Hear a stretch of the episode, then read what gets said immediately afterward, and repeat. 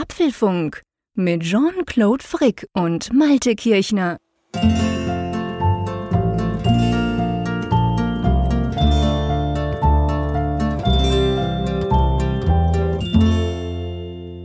Es ist Mittwoch, der 3. Februar 2021. Dies ist Apfelfunk Folge 261.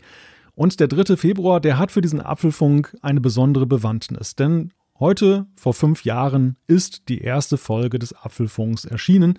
Und dieses kleine Jubiläum, dachte ich mir, würdigen wir mal damit, dass wir, lieber Jean-Claude, und da sage ich erstmal herzlich willkommen oder Hallihallo in die Schweiz, dass wir einen Blick werfen in die erste Themenliste, dass wir mal so abgleichen, was waren denn die Themen, über die wir damals gesprochen haben. Was denkst du?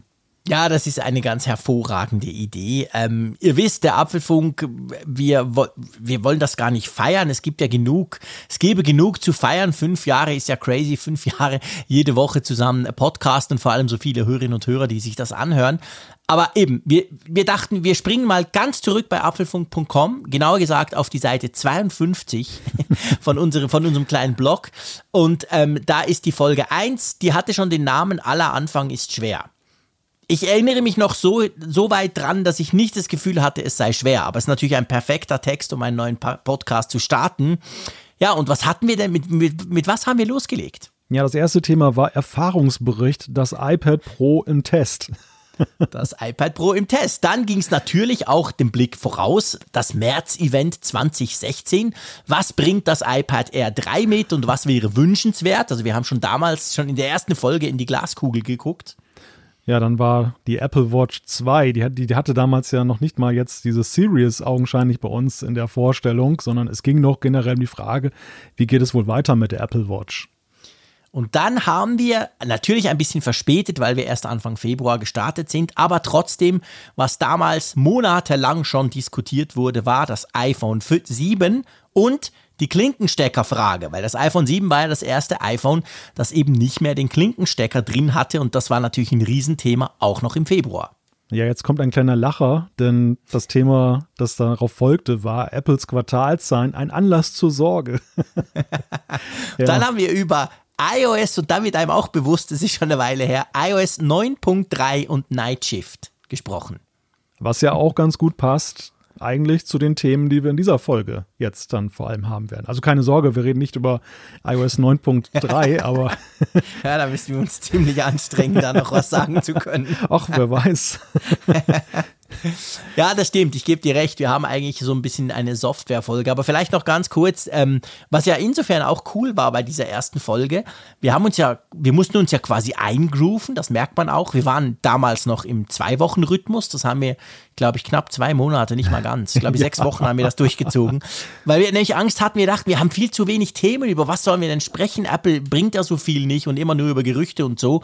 Das war auch die Idee, warum wir ja ursprünglich dann das mit dem Hörerfeedback, was schon in der zweiten Folge funktioniert hat. Völlig erstaunlich. Das kam dann ja auch rein aus der Überlegung raus, ja, wir haben kaum was zu sagen, also sollen wir halt die Hörer, die, die können Fragen stellen. So ist das ursprünglich entstanden. Aber die Folge, die allererste Folge, die ging auch schon eine Stunde 19. Hm. Also Immerhin für eine erste Folge, also wir sind gar nicht länger geworden, Malte.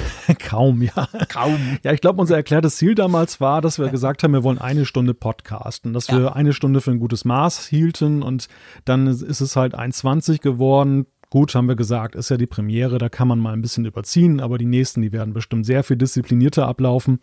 Und es war ja tatsächlich so, wir hatten zwei Fehlannahmen. Die eine Fehlannahme war, dass es nicht genug Themen gibt, dass äh, ja. wir eben deshalb nur alle zwei Wochen auf Sendung gehen, weil ansonsten wird es wirklich zu trivial. Und die zweite Fehlannahme war, dass wir ja auch den Hörern da draußen gar nicht in so einem Maße jetzt dann so einen Podcast zumuten könnten. Jetzt jede Woche eine Stunde. Ja dass das Stimmt. einfach viel zu viel dachten, ist. Das hört sich niemand an. genau. Ja, wirklich, nee, das war, genau, wir dachten, ah, das ist viel zu viel, das, das, das, das finden die Hörer total doof, jetzt kommen die schon wieder und erzählen immer das Gleiche und so. Das war, das war so ein bisschen die Idee, ja. Die hat nicht lange durchgehalten. Ja, wie du sagtest, nach zwei Monaten war ja der Modus schon dann geändert und das Hörerfeedback war in Folge zwei schon da. Mhm.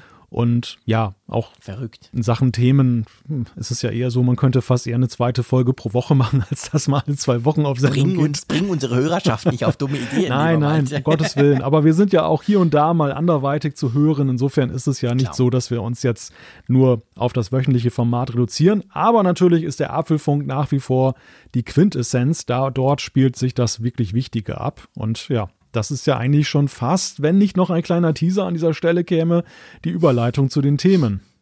Ja, das stimmt, aber du hast den Teaser ja schon im Teaser versteckt. Du hast vorhin gesagt, ja, wir sind ja auch noch anderweitig unterwegs. Du hast natürlich einerseits auf den Apfelfunk am Hörer angesprochen, auf unsere beiden YouTube-Channels, die wir da gerne befüllen.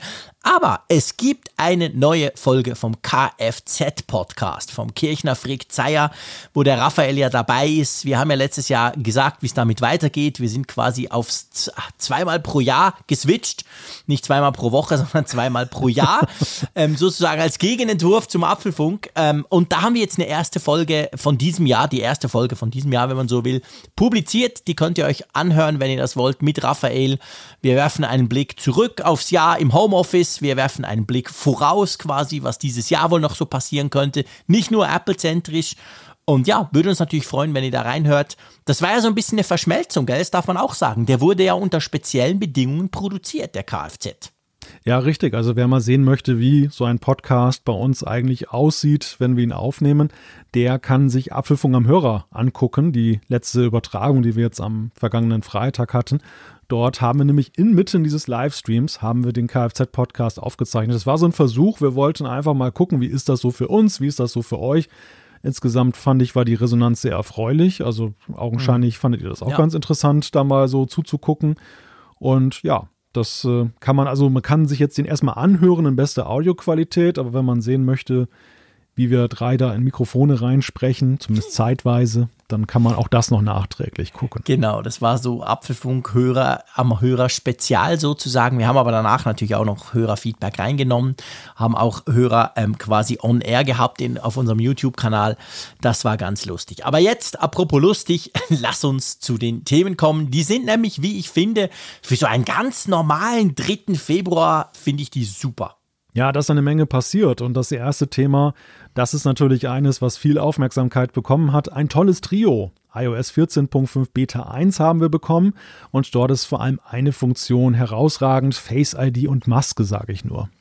Genau, dann gibt es natürlich auch ein iPad OS 14.5 in der allerersten Entwickler-Beta. Und da kann man jetzt auf Deutsch scribbeln. Ob ich warm geworden bin mit dem Stift, das klären wir später. Ja, es geht weiter mit dem Mac, denn auch dort gibt es endlich mal wieder Neuigkeiten. macOS Big Sur 11.2 ist erschienen. Genau, und gleichzeitig gibt es aber auch für die ganz Mutigen schon wieder eine neue Beta zu macOS Big Sur 11.3. Und ich sage mal, die hat wahrscheinlich ungefähr gleich viel Neuigkeiten drin wie dann die iOS 14.5 Beta. Also Apple ist super fleißig im Moment und wir werden mal ausführlich drüber sprechen, was man denn beim Mac so erwarten kann in den nächsten Wochen und Monaten. Ihr kennt unsere kleine Rubrik Apfelstücke, aber die haben wir in diesem Falle mal etwas abgewandelt, weil es tatsächlich monothematisch ist, aber trotzdem sind es eher kleine Happen, die zu einem Ganzen sich so zusammenfügen. Es geht diesmal um Autostücke. Ganz genau. Dann gibt es natürlich die Umfrage der Woche und wir werden auch noch das ein oder andere Feedback reinnehmen. Ist ja klar, in dieser Jubiläumsfolge, die ja überhaupt nicht anders ist als alle anderen Folgen vorher. Ich würde mal sagen, die speziellste Folge war logischerweise die erste Folge und jetzt ist es einfach eine Folge nach fünf Jahren und ich weiß nicht, wie es dir geht, lieber Malte, das können wir auch noch kurz klären, aber für mich fühlt sich das immer noch genau gleich an. Ich habe jetzt nicht das Gefühl, es sei abgelutscht und ah, mit dem Malte wieder so lange quatschen, so ein Mist die Begeisterung ist immer noch da, oder? Ja, total. Und ich muss dir sagen, und du hast es mir ja auch schon mal gesagt, dass gerade in diesen Zeiten, wo ja so vieles unnormal geworden ist, ist ja der Apfelfunk immer so eine kleine Insel der Glückseligkeit. Also, dass man zumindest für eine Stunde oder manchmal auch ein paar Minuten mehr dann mal so Ja. dieser anderen Realität dann so ein bisschen entfliehen kann und etwas hat, was ja wirklich auch vorher genau so gewesen ist, ohne irgendwelche Änderungen. Natürlich in den Inhalten spiegelt sich das manchmal jetzt spiegelt sich wieder. Wir sprechen auch gleich über das erste Thema, aber trotzdem, also die Aufnahmebedingungen, wann wir das aufnehmen, wie ihr das bekommt, alles gleich und das, die Freude ist ungebrochen.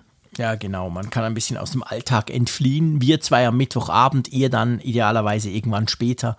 So, aber jetzt lasst uns anfangen. Das war, muss man wirklich sagen, das war eine Breaking News. Das ist etwas, was du selten bei Beta-Versionen erlebst. Normalerweise, klar, man freut sich, oh, neue Beta.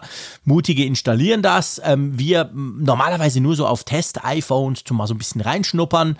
Klar, nach einer WWDC normalerweise freust du dich, weil da kommt eine ganz neue Version, iOS 14 oder 15 dann im, im Sommer und so. Das ist klar auch. Aber so, dass unter dem Jahr ein Feature eingeführt wird, jetzt in der Beta zuerst mal, aber später dann für alle, wo du wirklich denkst, ja, ja, geil, geil, geil, genau das habe ich schon lange gebraucht. Das habe ich ganz ehrlich gesagt Jahre nicht erlebt bei iOS.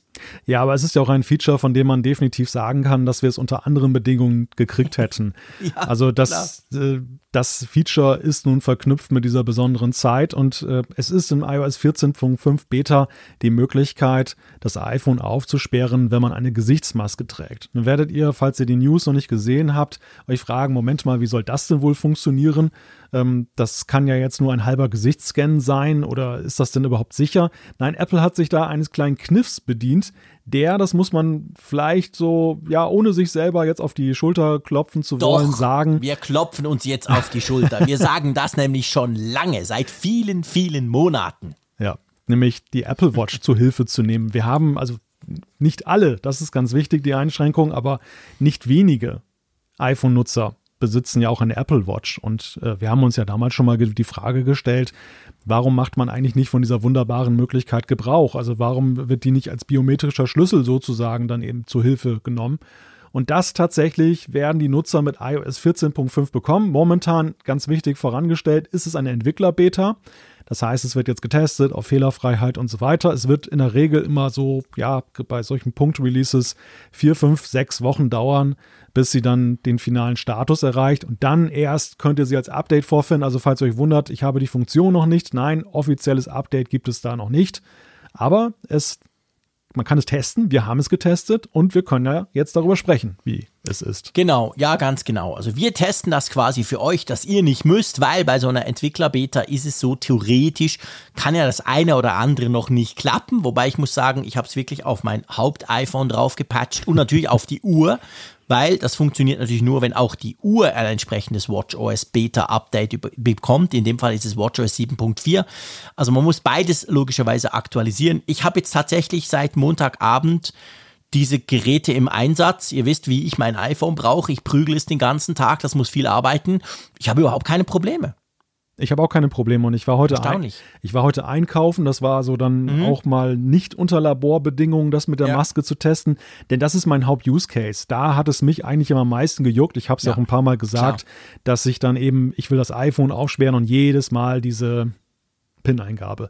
Und das funktioniert wirklich so wunderbar. Du hast echt das Gefühl, du, du bist wieder unter Normalbedingungen, obwohl du ja mhm. eben die Maske ja. trägst. Ja. Und das äh, ja, ist einfach eine wunderbare Möglichkeit. Lass uns mal kurz äh, erklären, wie das jetzt quasi wirklich funktioniert. Normalerweise, ihr kennt ja Face ID, ich nehme ein modernes iPhone, ich gucke rein, zack, ich bin quasi drin.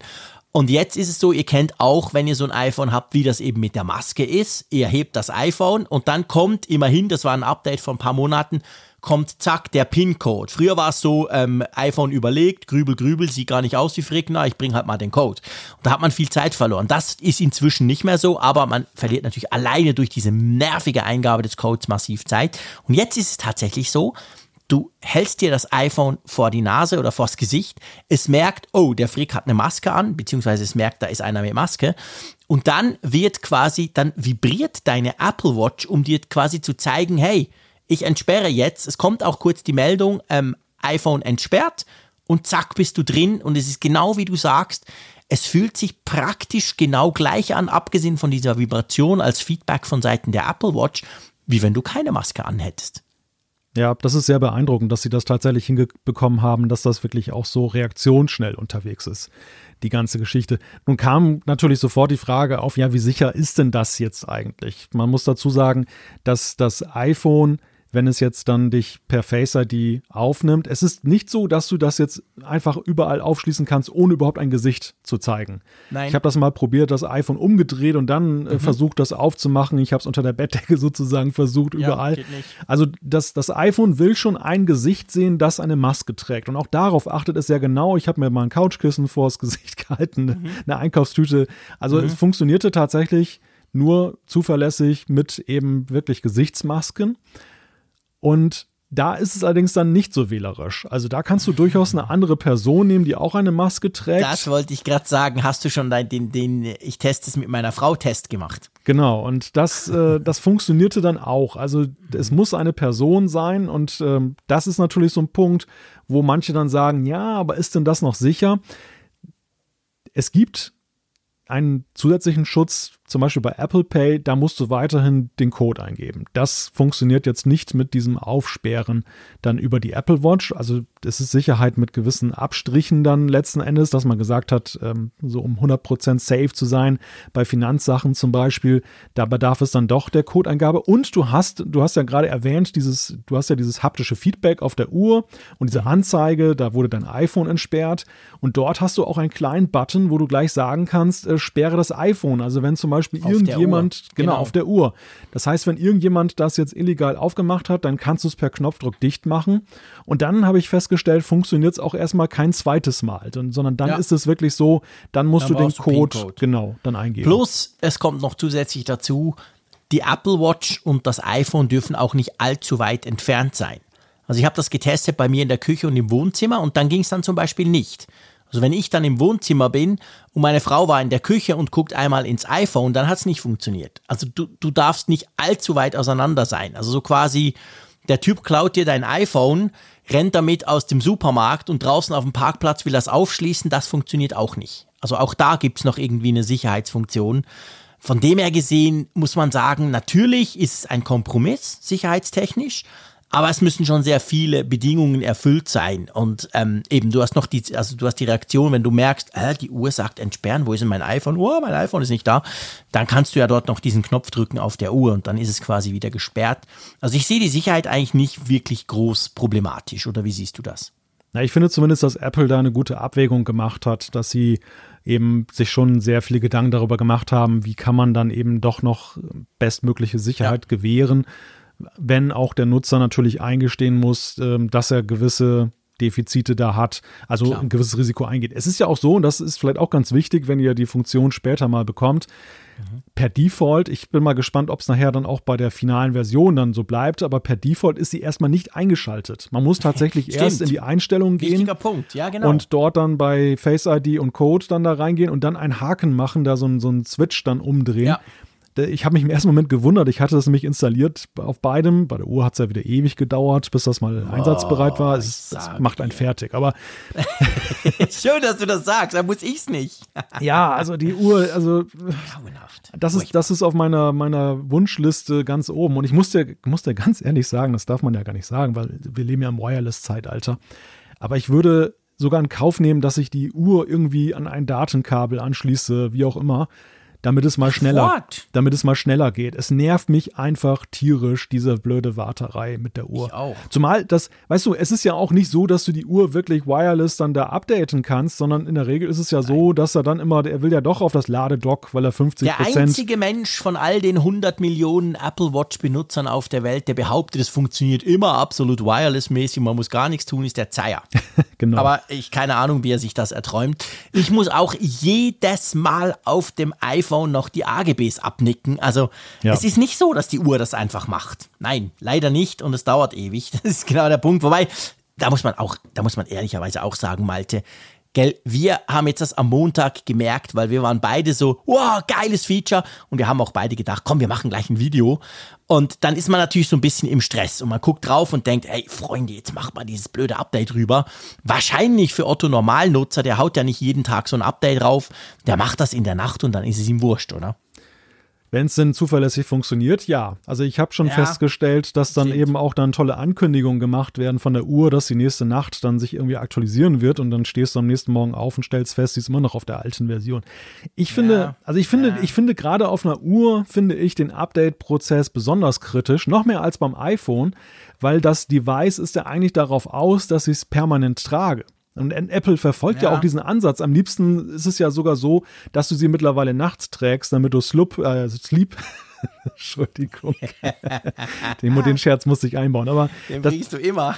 dass, dass du das Schlaftracking, das eingebaute, jetzt ja mittlerweile auch nutzt. Also du nutzt, sollst eine kurze Aufladepause machen natürlich, damit sie wieder ein bisschen dann den Akku auffüllt. Mhm. Aber eigentlich ist ja nicht wirklich vorgesehen, dass du diese Uhr über Stunden jetzt, wenn du sie voll ausschöpfst, dann irgendwo hin packst. Ja. Und ja. gerade deshalb wäre es mir eigentlich lieb, dass wenn man da Updates einspielt, und wir reden ja jetzt nicht nur von Gigabyte-Updates, es ist ja manchmal wirklich so, selbst so ein kleines Delta-Update naja. frisst ja schon Zeit ohne Ende. Und ja.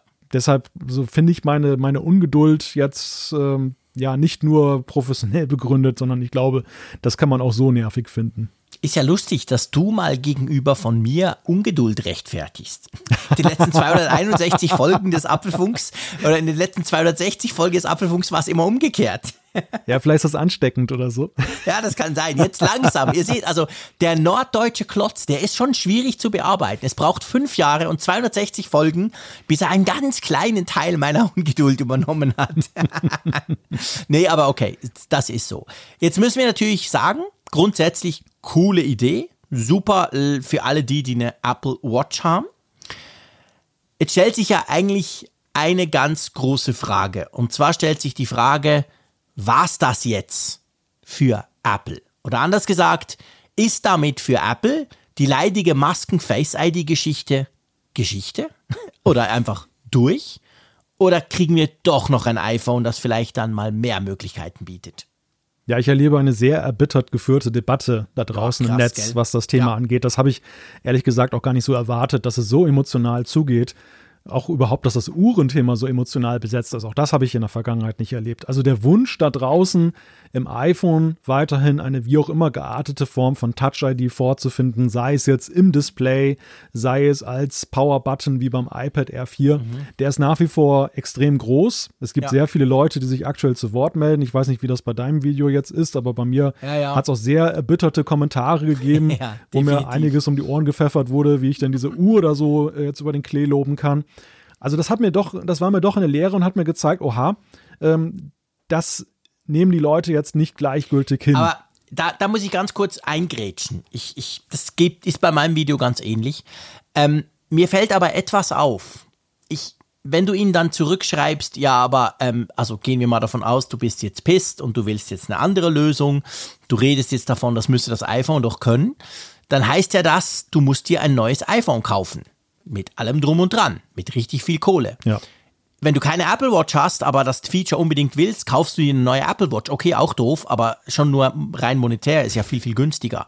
Und dann stellst du fest, dass es denen gar nicht zwingend, so ist meine Erfahrung jetzt in den zwei Tagen, seit mein Video auch online ist, es geht ihnen, glaube ich, nicht primär darum, dass sie jetzt ein neues iPhone wollen, sondern sie finden einfach, dieses verdammte Touch-ID müsste doch einfach auch mit Maske funktionieren. Punkt. Ohne Hardware, ohne Geld, das ich ausgeben muss. Ich glaube, das ist so bei vielen so ein bisschen der. Face ID meinst du? Ja, sorry, habe ich Touch ID gesagt. Genau. Ich meine Face ID natürlich. Ja, ja. Also die, die wollen weder ein iPhone, eine Apple Watch kaufen, noch ein neues mhm. iPhone. Die wollen einfach, dass es geht. Ja, Und das geht halt nicht. Ja, ich glaube, diese, diese, diese Kritik hat zwei Dimensionen. Die eine ist die Frage, dass ähm, ich glaube, viele würden es akzeptieren, wenn jetzt erklärtermaßen das jetzt nur eine Übergangslösung wäre. Denn ich, ich argumentiere auch mal gegenüber den Leuten, warum sollen denn eigentlich bestehende Nutzer schlechter gestellt werden, wenn es für sie eine Lösung gibt, sofern sie Apple Watch und iPhone haben. Mhm.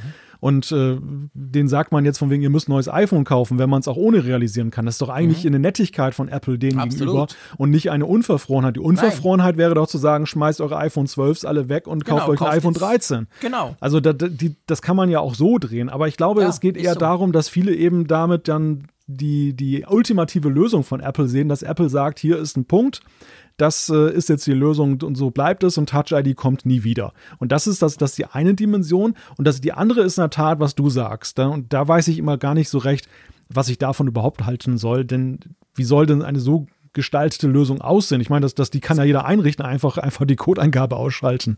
Ja, es ist genau der Punkt. Also ich, ich schreibe dann meistens auch gar nicht zurück, wenn man merkt, weil, weil es ist genau das. Also, weißt du, das sind ja auch die, die, die da jammern, das muss doch gehen, kann doch nicht sein, dass es nicht geht. Das sind dann gleichzeitig die Ersten, die sich drüber nerven. Hey, verdammt nochmal, meine Frau kann mein iPhone äh, entsperren, sie muss nur eine Maske anziehen. Also eigentlich behaupte ich mal, wenn du dich ein bisschen damit beschäftigt hast, wobei das kann man vom normalen User, muss man das auch nicht erwarten, aber dann muss dir halt schon klar sein, wenn der Malte und ich eine Maske anziehe, sehen wir zumindest für, für so einen Computer schon mal extrem ähnlich aus. Punkt. Ja. Also die Sicherheit wird massivstens komprimiert, wenn das gehen würde. Also das, das ist einfach, das ist einfach keine Option. Das, das will ich nicht. Ich will nicht, dass irgendwie jeder Dödel mit der Maske das Ding entsperren kann, nur damit ich ein bisschen schneller bin, wenn ich an der Kasse stehe und das Teil entsperren muss. Und drum, ich finde die Lösung jetzt großartig, ganz einfach drum.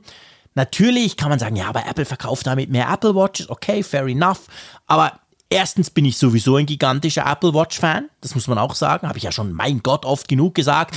Wenn es sein müsste, könnte ich aufs iPhone verzichten. Gibt geile Android-Smartphones, aber es gibt nichts auch nur annähernd so cooles wie die Apple Watch.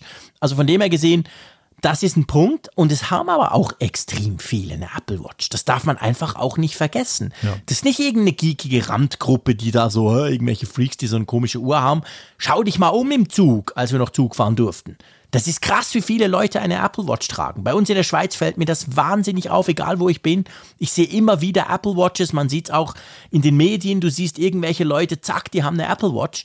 Also dadurch adressiert, ich glaube, Apple hat sich genau überlegt, wie lässt sich irgendetwas machen. Und natürlich ist die Schnittmenge nicht so groß wie alle iPhone-Nutzer, aber sie ist riesengroß. Und all denen hilft das massiv, weil die können ab ja, März vielleicht, keine Ahnung, wir sehen dann, wenn es rauskommt, haben die jetzt endlich eine Lösung für ein Problem, das wirklich nervt. Ja, und ich glaube auch, dass Apple schon auch einen, einen ziemlichen Punkt damit setzt, dass sie es jetzt als Zwischenrelease raushauen und nicht jetzt ja. irgendwie das ähm, iOS 15 einbauen. Genau, so. für eine große Version aufsparen. Denn das äh, zeigt mir letztendlich auch, dass sie das eben jetzt auch als ja, Übergangslösung im Sinne von, es könnte dann doch immer noch eine große Lösung in einem Gerät später ja. kommen, dann, ja. dann sehen. Sie sehen es halt wirklich, also ich sehe es ganz klar, und das war ja auch eine Forderung aus der Nutzerschaft, dass gesagt wurde, gebt uns bitte jetzt irgendwie eine, eine Möglichkeit, eine Lösung. Und das ist mhm. halt eine Lösung. Das ist genauso eine ja. Lösung wie eben zwischenzeitlich diese Sache, dass du diese Face-ID ab, äh, abscannst, dann, dann stoppen konntest und du konntest die, die, den Code genau. dann vorzeitig ja, genau. eingeben, was, was ja auch schon so entgegenkommen hast. war. Ja. ja. ja, ganz genau. Aber es ist wirklich eine coole Sache. Also wenn ihr eine Apple Watch habt, was ich sowieso empfehle, na, ich bin einfach ein Fan davon, ich gebe es zu, ähm, dann ist das natürlich großartig. Es funktioniert und ich bin, ich bin schon auch erstaunt. Ich meine, das ist jetzt eine Beta 1. Wahrscheinlich gibt es gar keine Public Beta, weil wir haben ja auch schon darüber gesprochen, die Apple Watch kannst du ja nicht wieder zurücksetzen. Da bist du einfach auf Gedeih und Verderb auf der Version, nicht wie beim iPhone, wo du theoretisch ja einfach auch wieder zurückgehen könntest. Ähm, ich ich glaube nicht unbedingt, dass es eine Public Beta davon gibt, weil die Uhr eben damit irgendwie integriert ist in das Ganze logischerweise. Aber es ist erstaunlich, wie gut das schon läuft. Weil ich habe mir ehrlich gesagt erst nach dem Update plötzlich überlegt, hey shit, wenn jetzt Twitter nicht mehr läuft oder WhatsApp, oh, brauche ich ja eben doch blöderweise jeden Tag, das wäre jetzt doof. Aber es funktioniert eigentlich alles, weil es letztendlich doch ne, nur eine Version von iOS 14 ist. Nicht irgendwie, wie wenn du den Schritt jeweils, den wir mal im Juni machen, auf iOS 15 und so und dann paff, geht dazu erstmal gar nichts mehr. Also das ist, die ist schon recht ausgereift, fühlt sie sich an, diese Version. Ja, es funktioniert interessanterweise auch definitiv schon besser, als den Mac aufzusperren, wo ich immer mal wieder Aussätze habe. Ja, das, ja, massiv, das, das, fun genau. das funktioniert jetzt in Beta 1 schon deutlich besser prozentual mhm. gesehen. Also ich finde es generell auch für die Apple Watches mal ab von Corona und ab von allen Nöten oder, oder Zukunftsängsten, finde ich, ist es auch technologisch eine sehr gute Sache für die Apple Watch, denn ich habe ja. dieses Potenzial immer schon in der Apple Watch gesehen, dass sie mhm. eigentlich so ein wunderbarer biometrischer Schlüssel sein kann. Ja. Weil anders als das iPhone zum Beispiel musst du es ja nicht permanent entsperren, weil sie eben ja erkennen kann, dass sie auf der Haut liegt, dass sie am Nutzer mhm. ist und dadurch ja permanent da ist. Wir sehen es ja auch bei Apple Pay. Apple Pay mit der Uhr ist ja wenn man jetzt nicht gerade den Arm verrenken muss, weil die Kartenterminals so blöd eingebaut ist sind. Großartig. Ist großartig. Viel richtig. besser als beim iPhone. Ich, ich möchte dazu auch noch sagen, habt ruhig mal Mut, Apple Pay zu machen an Kartenterminals.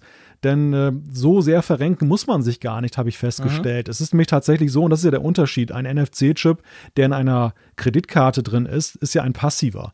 Der ist mhm. ja letztendlich reflektiert ja nur das Signal, ja. was dann vom Kartenterminal. Dadurch muss man sie viel näher ranhalten.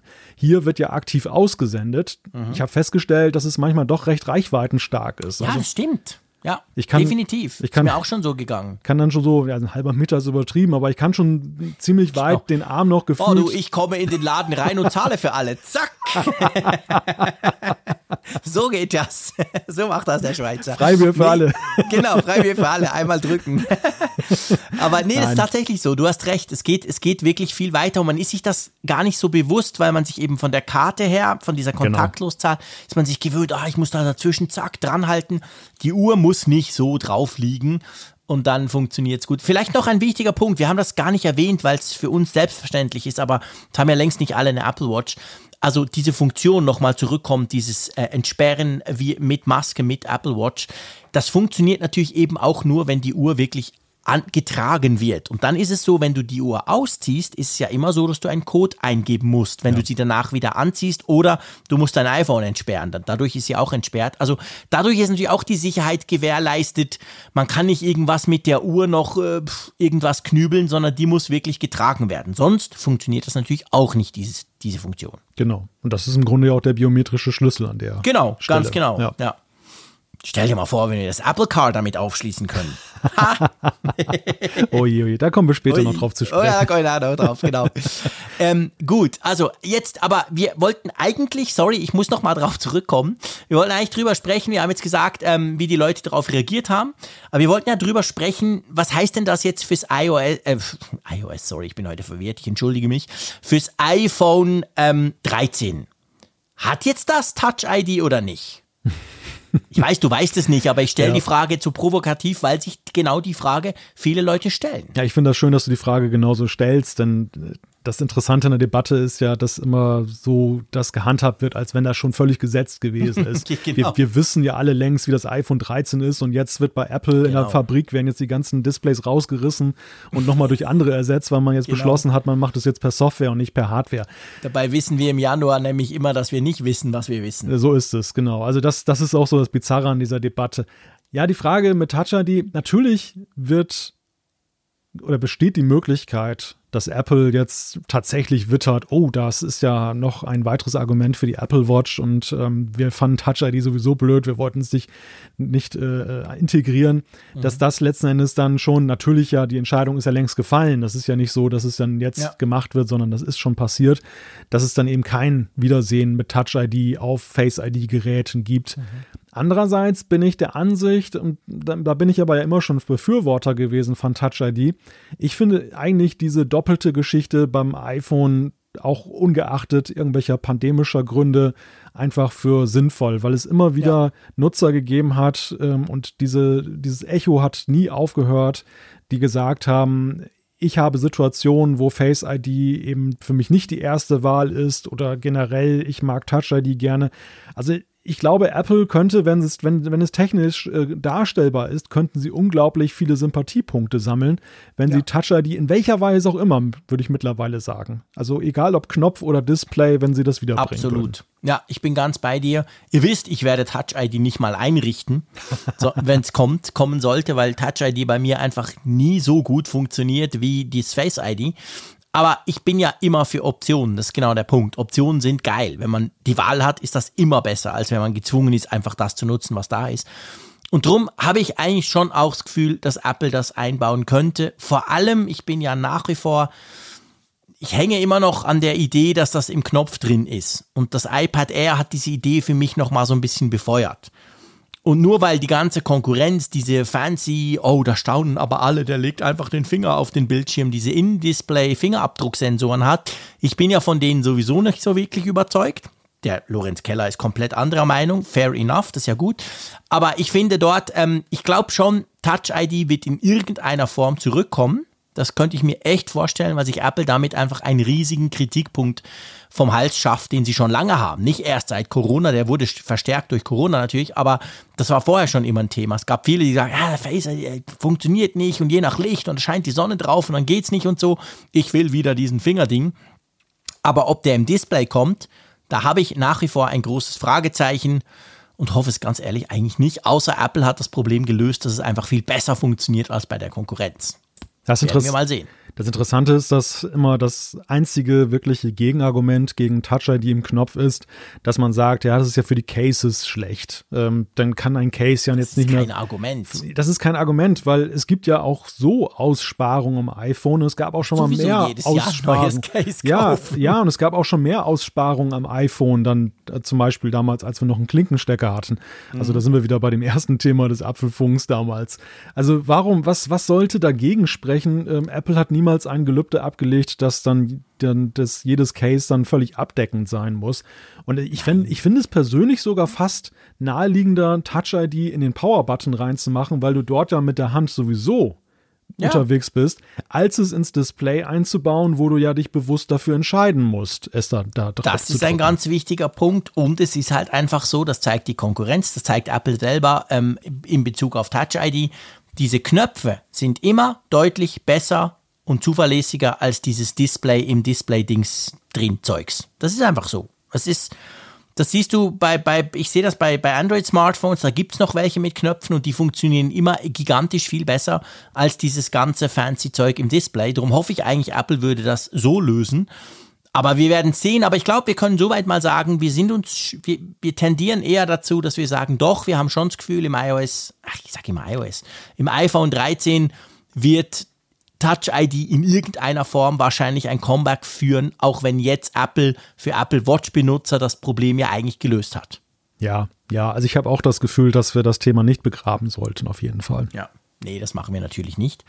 Aber ähm, ja, also auf jeden Fall eine coole Sache. Und jetzt, es ist noch nicht vorbei mit iOS 14.5 Beta 1. Sorry, Freunde, weil da ist auch sonst noch einiges neu. Genau, also es fängt mit einer Funktion an, die für dich wahrscheinlich jetzt nicht so relevant ist. Es gibt ein Update für Siri. Man kann jetzt Siri bitten, Notfallkontakte anzurufen. Also wenn du halb tot auf der Straße liegst und dann musst du noch hoffen, dass Siri dich versteht. Ja, das natürlich geht natürlich viel besser als der Dreifach-Knopf, äh, ähm, Power-Button-Knopf-Trick, damit das macht. es, tut mir, es tut mir leid, Jean-Claude, ich verstehe, ich sterbe nicht. Möchtest du im Web danach suchen?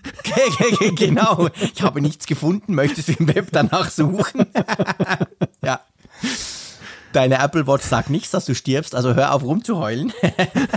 ja, also gut, das ist eine Funktion, die ist ja. drin. Ich mache mich drüber lustig, einfach weil ich sie nicht verstehe. Gebe ich gerne zu. Ich kann mir nicht so recht vorstellen, dass Siri da helfen kann. Außer man wird entführt in den USA, wo es so gefährlich ist und wird irgendwo eingesperrt, aber man kann immerhin noch mit Siri reden. Keine Ahnung. Egal, das ist drin. Dann gibt es Dinge, die deutlich spannender sind, finde ich. Zum Beispiel, dass jetzt neue Spielcontroller unterstützt werden, nämlich die neuen Controller der Xbox Series X und der PlayStation 5 was sich zumindest, wenn ich so auf Twitter gucke, schon einige gewünscht haben, die gerne auch ab und zu auf dem iPhone zocken und schon eine neue Konsole haben. Ja, witzig, ist so ein Wunsch, der an mir bislang fast völlig vorbeigegangen ist. Und als ich das dann sah, dass das jetzt hier drin ist und ja mhm. auch beim Mac äh, unterstützt wird, fand ja. ich es schon recht lustig, aber auf der anderen Seite natürlich ja recht naheliegend und erfreulich für alle, die gerne Ja, weil es ja schon welche gibt, weißt du. Also ja. es ist ja nicht so, dass man jetzt zum ersten Mal Spielcontroller mit dem iPhone oder iPad verbinden kann, aber äh, das gibt es ja schon und dann ist natürlich naheliegend, dass man sagt, ja, aber irgendwann müssen auch die neuen Controller damit funktionieren. Drum passt das schon. Und was da ja auch schon zumindest rudimentär drin ist, finde ich super wichtig, darf man nicht vergessen. Und das wird noch extrem viel zu reden geben, wenn iOS 14.5 rauskommt. Das ist ja diese Tracking-Abfrage bei den Apps. Ja. Oh ja. Also diese ganze, ihr wisst, Facebook rastet aus und so Geschichte.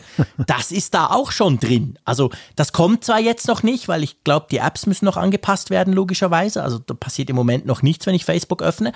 Aber das kommt. Also die Frage, willst du, dass Facebook zum Beispiel dich Geräte über, beziehungsweise App-übergreifend tracken darf?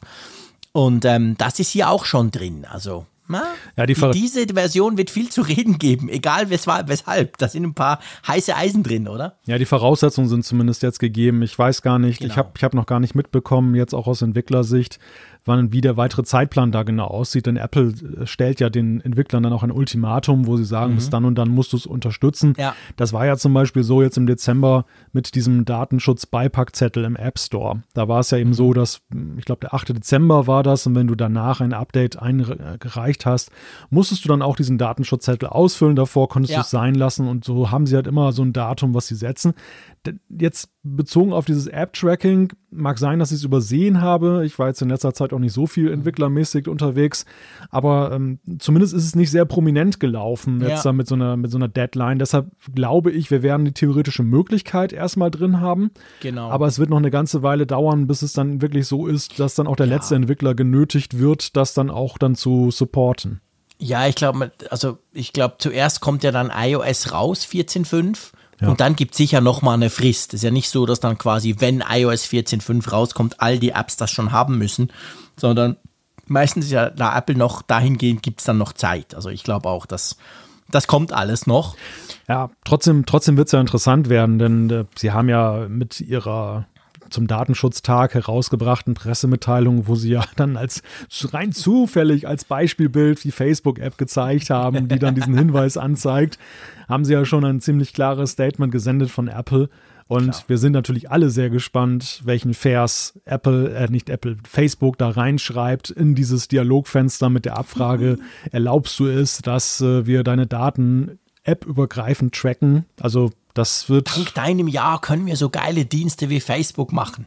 Irgendwas so in der Richtung werden sie da reinschreiben. Aber das wird spannend. Definitiv. Ja, aber das ist ja, das ist ja, so einfach ist das ja nicht, weil ähm, es ist ja tatsächlich so, und mir ist es selber schon mal so gegangen mit, Fa mit, mit Facebook, mit Funkgerät, der App zum Apfelfunk. Mhm. Apple hat es ja schon mal verschärft, diese Abfragen. Und äh, ja. gerade mit Blick zum Beispiel auf das GPS-Tracking. Und da war es mhm. eben so, da hatte ich irgendwie auch so einen Standardvers drin, jetzt dann, was die Frage angeht mit der Hörerkarte. Und da wurde tatsächlich ein Update von Apple vom App Review abgelehnt, mit dem Hinweis darauf, das müsste eine sehr triftige und gut äh, nachvollziehbare Begründung dort in dem Fenster geben gegenüber dem Nutzer, damit der wirklich weiß, wofür das ist. Ja. Also irgendwelche ja. netten Verse, da bin ich mal gespannt, ob das App-Review das dann durchlässt. ja, da bin ich natürlich definitiv auch gespannt. Das ist so. Ich meine, äh, ja, ja, stimmt. Na, das werden wir sehen. Also das, das gibt eine eigene Folge vom Apfelfunk, ja, wenn das definitiv. kommt. Glaubt mir, das wird noch viel zu diskutieren geben. Die, die Podcast-App wurde redesigned. Genau aber nicht komplett so, dass es mir aufgefallen wäre, oder? Nein, nicht radikal, aber wenn du jetzt zum so, Beispiel so ein einzelne, dass der Frick dann wieder nicht merkt. Na, das merkst du schon. Geh mal auf die einzelnen Echt? Podcasts drauf. Da haben sie jetzt so eine so eine Zweiteilung des Bildschirms. Oben ist dann so dieses äh, Symbolbild von dem jeweiligen Podcast. Das ist dann noch mit so einem Effekt hinterlegt. Mhm. Es sieht ganz schick aus. Es ist mir sofort aufgefallen, als ich in die Podcast-App reingegangen bin, dass sie da noch ein bisschen dran gefeilt haben. Es ist also im Wesentlichen die Ansicht des einzelnen Podcasts, die sie da ja. verändert haben. Ja, stimmt. Oben, ja, stimmt. Das ist fast, ja, ja, stimmt. Oben ist so richtig schön prominent. Warum ist da kein Bild von mir drin beim Apfelfunk? Ja gar nicht. Ha! Du siehst, wie oft ich Podcast höre. Ich habe vor lauter Podcast machen keine Zeit, Podcast zu hören. Shame on me. Also, das ist auf jeden Fall auch noch drin. Und dann gibt es aber auch Verbesserungen bei CarPlay. Das genau. habe ich noch nicht so ganz gecheckt, weil ich selber immer noch kein CarPlay habe. Ja, du, aber. Du kannst aber CarPlay ähnlich wie zum Beispiel bei WhatsApp, kannst du ja so ein Live, äh, Live-Position mhm. übermitteln. Wo du bist, damit die genau, wissen, das, wann du ankommst. Das nennt sich bei Apple halt geteilte Ankunftszeit. Da wählst du einen mhm. Kontakt aus und dann äh, können ja. die Personen oder die Person dich dann auf der Karte in der iMessage-App dann halt sehen. Ja, ich kann es bislang noch nicht testen, weil irgendwie verweigert CarPlay gerade den Dienst. Ich weiß nicht, ob es mit der 14.5 Beta jetzt zu tun hat. Oh. Also okay. heut, heute war es nicht möglich, äh, per Lightning-Kabel da eine Verbindung CarPlay herzustellen. Ja, ich bin mal gespannt. Das könnte natürlich so eine Beta-Geschichte sein. Das ja. wäre dann mal was, was im Moment nicht funktioniert. Genau. Und ganz wichtig, und das freut wirklich ganz viele, zu Recht, es gibt jetzt bei DualSIM wird bei beiden 5G unterstützt. Also die globale 5G DualSIM-Unterstützung, die Apple versprochen hatte, als das iPhone 12 rauskam, die aber halt ähm, ja, noch nicht drin war. Und wer DualSIM nutzt, der möchte das eben vielleicht. Also von dem her gesehen, das ist schon, das, das macht DualSIM dann so richtig 5G-fähig auf dem iPhone 12. Ja, da waren einige Nutzer auch schon recht böse geworden, weil sie ja, ja dieses Versprechen jetzt dann schon in 14.4 dann ja. erwartet haben, dass es dort eingelöst wird und dann hat es, gab es ja überhaupt gar kein Lebenszeichen mehr. Ja, aber jetzt in 14.5 Beta 1 sehen wir diese Funktion jetzt und genau. Ich soll an dieser Stelle auch sagen, ein Hörer hatte sich noch darüber mokiert, dass ich mich ja so ausgelassen habe über den Netzausbau von 5G in Deutschland. Mhm. Und er wies darauf hin, dass es ja durchaus netzbetreibermäßig mittlerweile unterschiedliche ja, Landschaften gibt sozusagen. Also die Telekom mhm. zum Beispiel ähm, hat schon ein recht gutes 5G-Netz, sagte er, wobei man ja dazu sagen muss, äh, häufig sind es ja einfach nur 4G-Antennen, die jetzt dann auf 5G gepimpt sind. Also man hat jetzt nicht alle 5G-Vorteile, mhm. aber bei anderen Netzbetreibern ist es halt dann nicht so toll ausgebaut. Also es, es wird zumindest, sagen wir mal so. Ja, natürlich. Ich meine, das ist etwas, das ist ongoing. Das, das dauert auch natürlich lang bei euch. Logischerweise viel länger als bei uns. Ähm, ihr seid ja ein bisschen größer. Aber ähm, ja, letztendlich ist das eine Funktion, die du brauchst, weil je nachdem, wo du bist, ich meine, gerade die Dual-SIM-Geschichte ist natürlich auch, was im Ausland sehr praktisch sein kann. Ja. Und dann ist es halt so, je nachdem, wo du hingehst. Ich war ja schon in China ähm, jetzt vor eineinhalb Jahren und da ist 5G, war schon damals im Dezember 2019 ein bisschen weiter. Da wäre es natürlich ganz praktisch gewesen, irgendeine so Funktion. Also ja, ich meine, seien wir ehrlich, wenn du ein Dual-SIM-fähiges Gerät hast und groß 5G drauf schreibst, wenn du es verkaufst, dann erwartet der normale Konsument völlig zu Recht, dass da bei beiden 5G drin ist. Punkt. Also müssen wir gar nicht diskutieren. Ja. Aber es kommt. Ein bisschen spät, aber es kommt. Apropos, was auch kommt, es kommt ja nicht nur iOS. Und das Schöne ist, das ist das erste Mal seit pff, also ehrlich gesagt seit iPad OS 14 überhaupt, dass wir beim iPad OS auch mal neue Features kriegen. Bis jetzt war es ja eher so iOS geil, also 14, iOS geil und dann iPad OS 14, ja schön, aber das Spannende vom iPhone fehlt. Jetzt ist es nicht so, dass die coolen Sachen wie die neuen Widgets oder vor allem die App-Mediathek jetzt auch schon aufs iPad kommen. Das passiert wahrscheinlich nur beim iPad OS 15 dann später in diesem Jahr. Aber wir kriegen eine Funktion, die dich als Stiftmensch ja begeistern muss, oder? Ja, und vor allem ist es so, wie, wie gerade jetzt schon mit der Dual-SIM-Unterstützung oder ja, mehr noch eigentlich mit dem Tracking. Das sind ja Sachen, die uns ja schon mal vorgestellt wurden, als seinerzeit iOS 14 auf der WWDC vorgestellt wurde und auf die wir seither ja dann eben im deutschsprachigen Raum gewartet haben. Und wir bekommen jetzt endlich, endlich das Kritzeln, das sogenannte, ich finde den englischsprachigen Begriff Scribble äh, offen gesagt viel schöner. Ja, viel ähm, logischer, genau. Ja, Kritzeln, das klingt irgendwie so, so sinnbefreit. Aber auf jeden Fall kann man jetzt. Ah, ist es ja. na, na, na, na, na, na, na. Auf jeden Fall kann man jetzt dann, wenn 14.5 final released wird, dann eben die handschriftlichen Eingaben machen, die dann halt in Text erkannt werden. Man kann durchsuchbare Handschrift machen, Datenerkennung und einiges mehr. Erklär du mir mal. Ich meine, ich habe es bei Englisch ja nie ausprobiert, weil ich sowieso doof fand mit dem Stift und so. Ihr kennt mich. Ich habe natürlich inzwischen den Stift gesucht, auch Wunder auch gefunden und geladen. Jetzt habe ich dieses Scribble ausprobiert auf Deutsch auf meinem iPad Air, auf dem neuen. Ähm, erklär du mir mal, die Idee ist ja, ich habe irgendein Formular, das kann, das kann alles sein, auf die, die Internetadresse, das kann eine E-Mail sein, whatever. Und da kritzel ich eben rein und dann wird das automatisch erkannt und quasi ausgefüllt. Keine Ahnung, ähm, bist du schneller mit Kritzeln als mit Tippen? Ich definitiv nicht, kann ich ganz klar sagen. Never. Egal wie klein das Feld ist oder wie wenig ich da reinschreibe oder wie viel. Aber also ist das was, wo du denkst, ja geil, endlich kann ich schreiben auf dem Ding?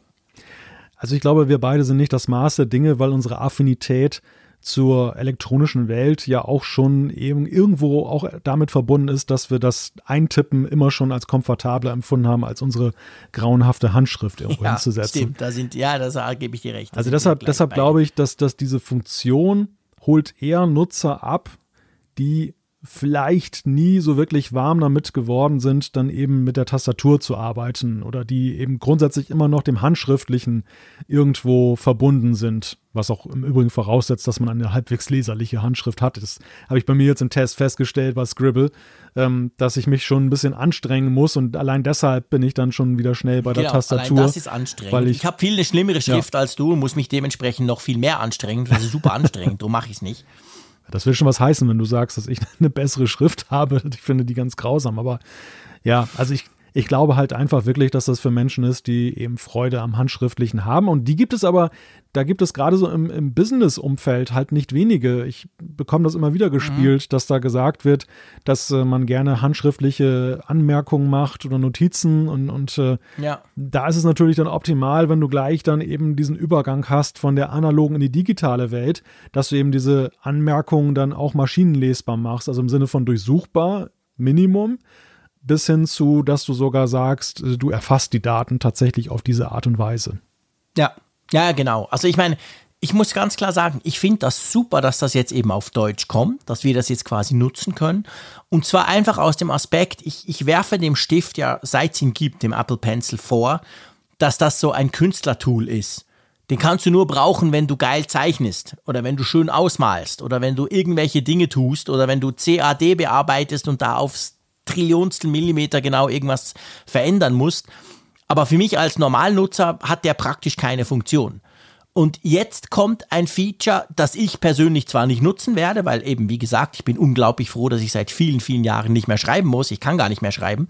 Aber ähm, immerhin gibt es dem Stift eine zusätzliche Berechtigung, finde ich. Und das hm. finde ich persönlich okay. Das finde ich super. Ja, ich bin da völlig bei dir. Also für mich war das eigentlich auch ein Day-One-Feature, was ich erwartet hätte ja. seinerzeit, dass du eben äh, auch da du mit. Hast du sonst einen Stift? Ja, ne? genau. Ich war, ich war tatsächlich auch vom Stift eben deshalb enttäuscht, weil ich ähm, eigentlich auch gerne schon irgendwelche Eingaben damit gemacht hätte, in Formularen zum Beispiel, dass ich die dann ausfüllen mhm. kann, ganz normal. Und dann wird es aber mhm. digitalisiert. Und viel rudimentärere Eingabestifte, viel früher konnten das schon. Und der Apple Pencil, der konnte genau. es jetzt wirklich ja jahrelang, konnte es nicht, muss, brauchte jetzt über, ja, weiß nicht, wann ist der Pencil eingeführt worden? fünf, sechs, sieben Jahre, keine Ahnung. Auf Beim jeden iPad Fall. Pro, äh, fünf Jahre. Fünf wir Jahre. haben über das iPad Pro gesprochen in der allerersten Folge. Also, da war der Stift dabei. Also fünf Jahre haben wir darauf gewartet, dass das eingeführt wurde. Das ist schon eine ziemlich, ziemlich lange Zeit.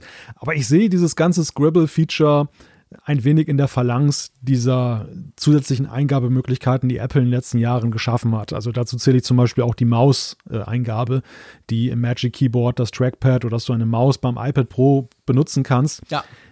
Das iPad hat sich witzigerweise zu so einem Device entwickelt, was alle erdenklichen Eingabemethoden in sich vereint. Also von Tastatur über Touch, über, über Maus, ja, über stimmt. Stift. Also es gibt kein Gerät im Apple-Universum, was nee. so divers unterwegs ist in der Frage, wie ich es bedienen, wie ich das Eingaben tätigen kann. Das universellste Gerät. Ja, und das was find, das, was die geil eigentlich, ja. Und das finde ich ganz interessant, weil es ja auch so, auch jetzt jenseits der Eingabemethode, aber es ist ja auch in der Frage, jetzt wenn du das iPad Pro anguckst mit dem Magic Keyboard, es ist ja wahlweise eher ein Notebook, es ist wahlweise eher ein Tablet, also es ist ja irgendwie alles ich finde es ganz interessant, wie sie das äh, entwickelt haben in den letzten Jahren, diese ja, Geschichte. Guter Punkt. Ja, wirklich wichtiger Punkt, stimmt.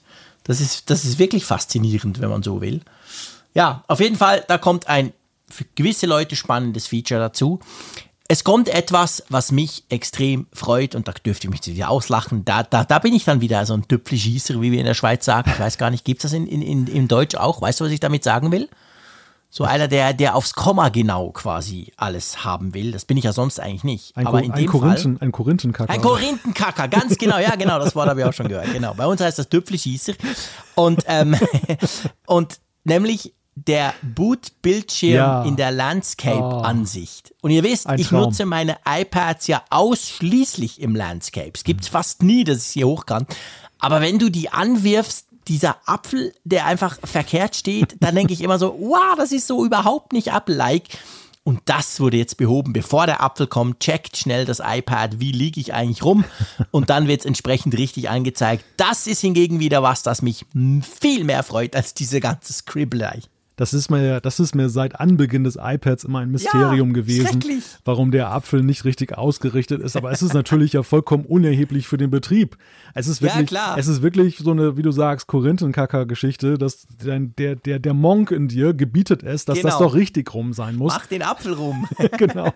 Ich, ich nehme an, das hat was damit zu tun, dass diese ganze Landscape Portrait Mode Erkennung erst mit dem iOS-Betriebssystem geladen wird. Und das ist genau. keine, es gab vorher schlichtweg keine Statuserkennung, wie rum genau. bin ich denn gerade. Weil es war ja auch so. wie früher hochkant, wie beim iPhone. Ja. Ja, genau, weil du konntest es ja auch upside down, also auf dem Kopf dann eben mhm. starten. Dann war der Apfel ja auch auf dem Kopf. Also es gab ja nicht mal, gar nicht, probiert. nicht mal die Stimmt. Erkennung. Geht das auch? Das war, ging meines, komplett verkehrt rum. Das ging meines neu Erachtens machen? auch. Und das, und das hat man ich jetzt. Ich probiere das live im Podcast. Sprich mal ein bisschen weiter. Ich stelle ja. mein iPad mal aus. Wir können das ja gleichzeitig machen. Aber wer, ich meine, andererseits, wer sieht es jetzt? Ne? Es, du machst es ja in der Regel nur, wenn du es nach dem Kauf in Betrieb nimmst und wenn du Updates lädst und die dann genau. halt dann. Ansonsten bekommst du den Apfel normalerweise bei einem Always-On-Gerät ja nie zu Gesicht. Nicht. Stimmt, genau. Wahrscheinlich würden die meisten fragen, ah, das kann man ausschalten, wusste ich gar nicht. Ach, da gibt es einen Apfel. Genau, habe ich seit Jahren nicht ausgeschaltet. Das, eigentlich, das spricht ja auch fürs iPad, dass man das gar nicht muss. Also, ja. ich, ich mache es jetzt mal umgekehrt. Ich mache so, also der ähm, USB-C-Anschluss von meinem iPad Air ist jetzt oben, okay? Mhm. Und wir werfen die Kiste jetzt an. Also steht wirklich auf dem Kopf. Trommelwirbel. Ja, der Apfel steht auch auf dem Kopf. Juhu! nee, er steht auf dem Kopf. Es Ach geht so. eben nicht. Das checkt er tatsächlich nicht. Ja, das ist dann für iOS 14.6 dann das Feature. Ja, wahrscheinlich. iPadOS, genau, iPadOS. Das kommt, iPadOS, genau, das kommt dann noch. Sehr lustig, sehr, sehr lustig, ja, muss man wirklich ja. sagen. Aber ja, auf jeden Fall, ähm, da passiert ein bisschen was. Und das wird eine schöne Sache. Die Emoji-Suche ist auch noch neu. Ja, Gott ja. sei Dank. Also ich, ich das habe ich auch nie verstanden, dass, ja klar, das hat vielleicht was so mit diesem Pro-Anspruch zu tun, dass ja professionelle Nutzer keine Emojis verwenden. Keine Emojis, genau. genau, in Mails macht man keine Emojis, wenn man Businessmann ist und so. Aber mal ehrlich, das war doch immer ein bisschen ätzend, oder? Also, dass du so ein Feature, was du auf dem iPhone da verortet hast, wo du weißt, wo du es findest, dann auf dem iPad nicht hast. Ja, nee, das ist sowieso. Also ich, wir könnten jetzt hier einen riesen Fass aufmachen, wollen wir nicht, aber das ist ja eh das Problem, dass wir auf dem iPad äh, seit iPad OS 14 Dinge, dass da Dinge fehlen, die völlig ja. unlogisch sind. Da könnte man ganz viel noch aufzählen, aber ich gebe dir recht, die Emoji-Suche, die ist so logisch und die ist so klar beim iPhone, dass du denkst, hä, warum gibt es denn die auf dem iPad nicht? Was soll denn das? Man kann ja da mit iMessage auch wunderbar rumchatten oder so. Ähm, ja, auf jeden Fall kommt, kommt kann man sich darauf freuen. Also ich muss sagen, auch iPadOS 14.5 ist auch noch nicht alles drin, das muss man auch sagen. Also wir sprechen jetzt hier von Dingen, die natürlich auch in, der, in den Release Notes drin stehen. Da ist nicht ganz, ist nicht jetzt schon alles implementiert. Aber das kommt, da kommen ein paar Beta-Versionen. Was denkst du generell? Wir haben das beim iOS 14.5 gar nicht besprochen. Was denkst du, wann das kommt? Tja, also ich könnte mir vorstellen, dass der Druck natürlich gerade bei iOS 14.5 enorm hoch ist, möglichst schnell das ja. zu nutzen. Also ich glaube nicht, dass man jetzt das jetzt unnötig schleifen lässt. Ähm, ja. Es hängt natürlich immer davon ab, jetzt welchen Optimierungsbedarf sieht Apple dann noch, was, welche Erkenntnisse, ja.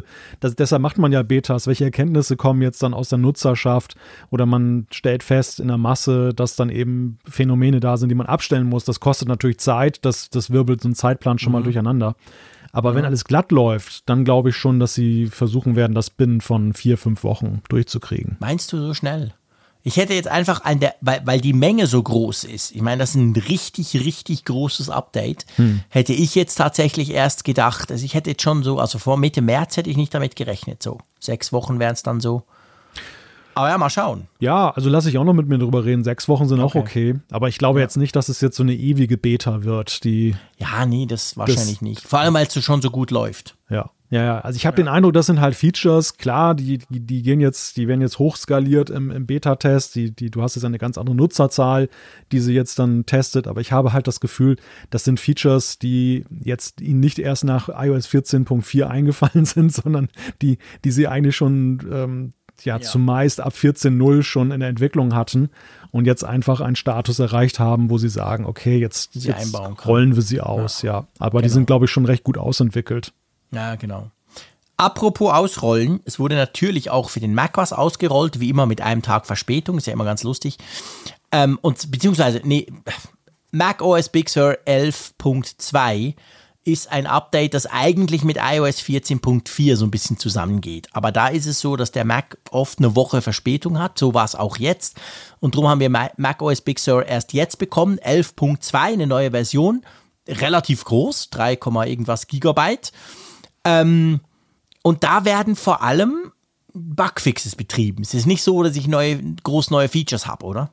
Richtig, genau. Es gibt keine wirklichen Headliner, aber nichtsdestotrotz werden sich, glaube ich, vor allem diejenigen, die jetzt einen der M1 Max dann besitzen, mhm. freuen, da natürlich viele dieser ja nicht gerade zahlreichen, aber durchaus vorhandenen Kinderkrankheiten jetzt dann in Angriff genommen werden und mehr noch als bei 11.1, weil jetzt ja ein bisschen mehr Zeit ins Land gegangen ist. Da sind jetzt, glaube ich, wirklich auch die Sachen, die jetzt aus der Nutzerschaft an Apple herangetragen wurden, die jetzt hier adressiert werden. Ja, ja. da geht es vor allem um Bildschirmprobleme. Also man hatte ja, es gibt nicht wenige, die haben mit den M1 Macs so ein bisschen Bildschirmprobleme, wenn sie einen externen Bildschirm anschließen, nicht bei den Notebooks. Und ähm, auch Bluetooth war ein Riesenthema, haben ja. wir auch schon thematisiert im ja. Apfelfunk, dass zum Beispiel die Entsperrung mit der Apple Watch praktisch gar nicht funktioniert oder nur so jedes fünfte Mal, wenn sie gerade Lust habt. Solche Dinge wurden, sollen, sagen wir jetzt mal so, mit Mac OS Big Sur 11.2 behoben worden sein. Du arbeitest ja inzwischen großmehrheitlich auf dem, auf dem Mac Mini mit M1. Hast du das mit der Apple Watch schon so ein bisschen nachvollziehen können? Geht das jetzt besser?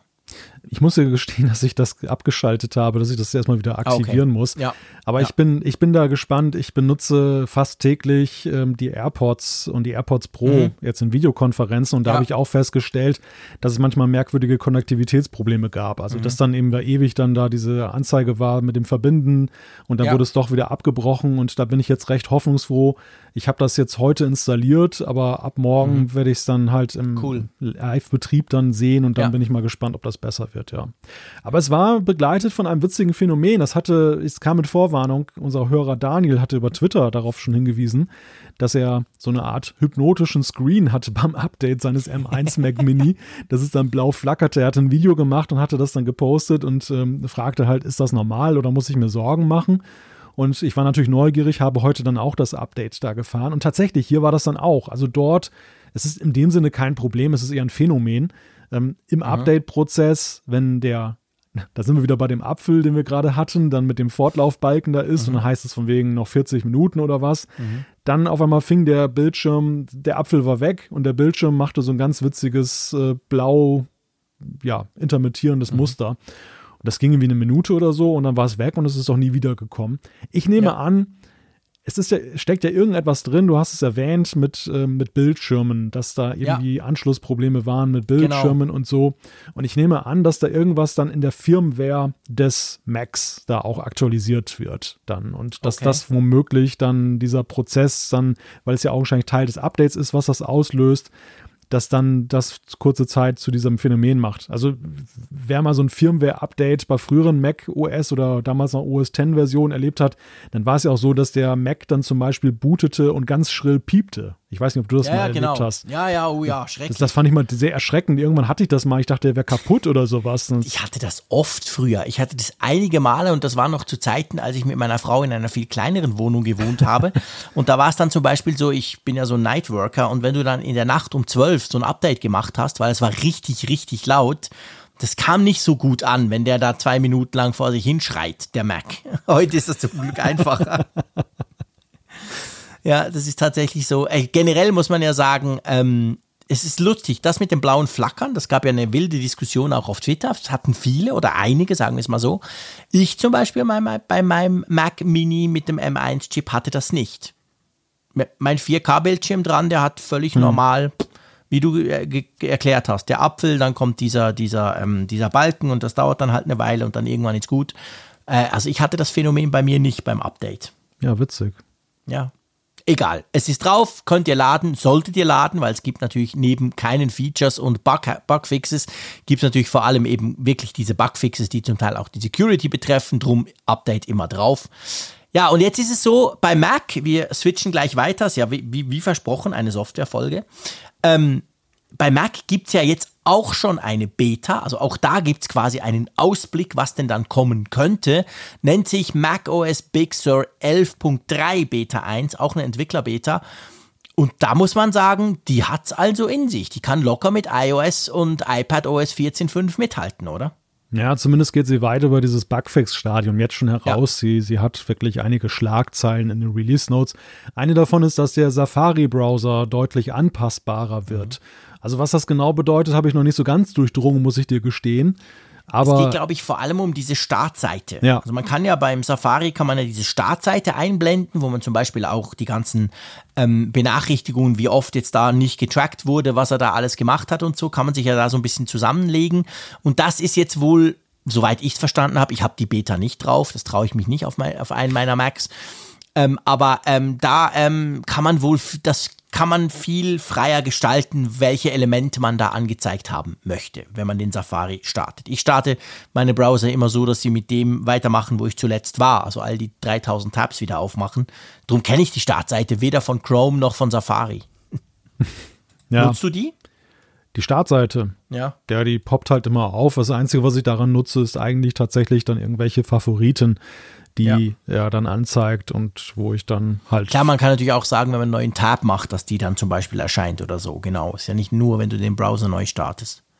Ja, was ganz interessant ist beim Safari, das haben sie auch angekündigt, ist, dass jetzt die Web Speech API dann für Entwickler zur Spracherkennung direkt in Webseiten nutzbar ist. Also das ist Ja. auch eine interessante Weiterentwicklung. Insgesamt muss man ja sagen, der, der Safari, also da haben sie ja richtig Gas aufge, ja, so, so Fahrt aufgenommen, Gas gegeben. Der ähm, ist ja schon mehr oder spürbar mehr in den Fokus wieder gerückt von Apple. Ja, der ist großartig. Also der, der, der Safari mit macOS Big Sur, so muss man sagen, der hat, der hat Quantensprung. Ich meine, ich erinnere nur an YouTube in 4K. Ha! Gibt's jetzt inzwischen auch, ist auch bei Mac angekommen offiziell. Und ja, ganz viele andere Dinge und natürlich die ganze Security, das ganze Anti-Tracking, das er da versucht, auch, auch die, die Transparenz, die er dir zeigt, wo denn was wie getrackt wurde oder versucht wurde zu tracken. Also der Safari, ich sag's ja oft, hätte der Favoriten mit Fav-Icons, würde ich wahrscheinlich vielleicht sogar wechseln. Naja, wahrscheinlich nicht. Bin zu stark in diesen ganzen Google-Tools drin, wobei die gehen bei Safari alle auch. Ich weiß es nicht, aber das würde mich wahrscheinlich noch mehr rüber, rüber zwingen. Was mich beim Safari nach wie vor stört, ist diese, diese Linux-mäßige Ästhetik. Nur Echt? Text. Ja, keine Grafik, nichts, keine Symbole, zack, alles nur Text. Das macht mich fertig. Echt, das ist wirklich etwas, das hindert mich total dran, Safari zu nutzen. Wir reden jetzt nicht vom iPad oder vom iPhone, ne? wir reden nur vom Mac. Ganz wichtig. Logisch brauche ich auf dem, auf dem iPhone und iPad brauche ich praktisch nur Safari, aber na, das, das nervt mich. Das sieht einfach, ich weiß nicht, das sieht für mich aus wie ein Linux-Browser. So stelle ich mir einen Linux-Browser vor, bevor eine grafische Benutzeroberfläche kam. Du brauchst also Clicky Bunti. Ja, genau. Ich brauche Clicky Bunti. Definitiv. Zumindest bei den Favoriten, dass ich gleich sehe, zack, das ist jetzt Google Docs, das ist Google Fotos, das ist das, das ist das. Das will ich einfach. Und solange das nicht kommt, nutze ich ihn nicht. Aber ist ein schöner Browser. Jetzt kriege ich ja wieder böse Mails, dass ich wieder Google und so, der böse Frick und so. Ja, ja, ich weiß. aber ist halt so. Aber im Sinne, im Sinne von, von Apples Datenschutzinitiative ist es natürlich auch alternativlos, dass sie einen Fokus auf den Browser legen, denn das ist ja mehr als jede andere Sache im Betriebssystem. Ja, absolut. Der, der, der Schaltpunkt, wo Datenschutz gelebt wird. Weißt du, er ist Ja. super schnell. Wenn du viele Tabs, das haben wir ja beide so 10, 20 Tabs, das funktioniert extrem gut. Das muss man ganz klar sagen. Das ist wirklich so. Ich finde einfach, sie könnten jetzt dem Design-Team auch mal, mal, sagen, dass es da so einen Browser gibt. Dann könnten die sich mal dran setzen. Dann wäre es perfekt. Das fehlt noch. So, fertig gelästert über Safari. Was zum Beispiel mich extrem freut, wo ich mich auch frage, warum zum Geier geht das nicht so lange schon, ist, dass man jetzt, wenn du einen Stereo HomePod Mini, ist nicht nur der HomePod Mini, ist generell, wenn du den HomePod hast, im Stereoverbund, also beide HomePods, ich habe das so, bei mir hinter Mac steht links ein HomePod und rechts ein HomePod, die sind im Stereoverband. Ich kann das vom iPhone aus, von überall kann ich sagen, spiel Musik hier und es kommt bei beiden. Wenn ich das bei Mac aber als Quelle zum Ausspielen nutze, dann, dann erscheinen quasi beide. Dann erscheint der HomePod links und der HomePod rechts. Aber ich will ja, wenn ich zum Beispiel Musik höre oder auch wenn ich ein YouTube-Video laufen lasse, will ich ja eigentlich den Stereo-Sound genießen. Das geht bis jetzt nicht und das wird mit macOS Big Sur 11.3 dann funktionieren. Das freut mich. Finally. Ja, finally. Gell, komisch eigentlich, dass das nicht, dass das nicht funktioniert. Ganz merkwürdig. Ja, ja, das fand das, aber das witzigerweise hat man das ja mit, mit den HomePods immer wieder erlebt oder generell mit den. Sound-Devices von Apple, dass da manchmal Zeit vergeht, bis es dann wirklich dann voll supported wird. Ja. Schö- Schön gesagt, genau.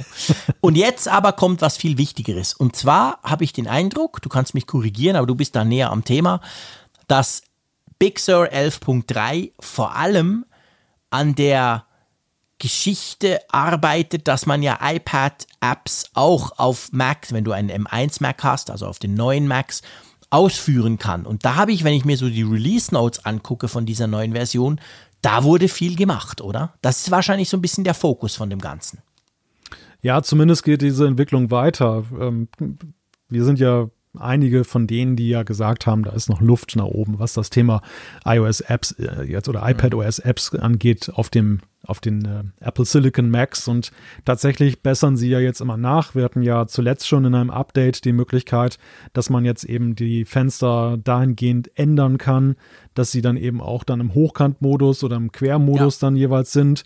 Und äh, Apple geht jetzt den nächsten Schritt in 11.3 von macOS, dass man die jetzt die iPad OS Apps jetzt auch im größeren Fenster öffnen kann, wenn es die Bildschirmgröße erlaubt.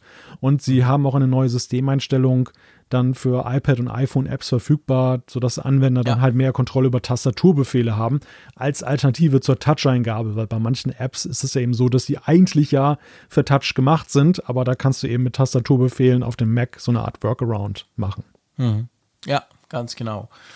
Finde ich cool, finde ich wichtig, weil das ist natürlich, wenn du willst, dass die Leute iPad-Apps nutzen auf dem Mac via Mac App Store, dann finde ich, gibt es da eben schon noch Optimierungspotenzial. Und ich finde es cool, dass sie das jetzt angehen. Es gibt so, so Dinge wie, ich meine, wenn man das jemandem vorliest, der jetzt nicht so im Thema ist, denkt hä, das ging nicht.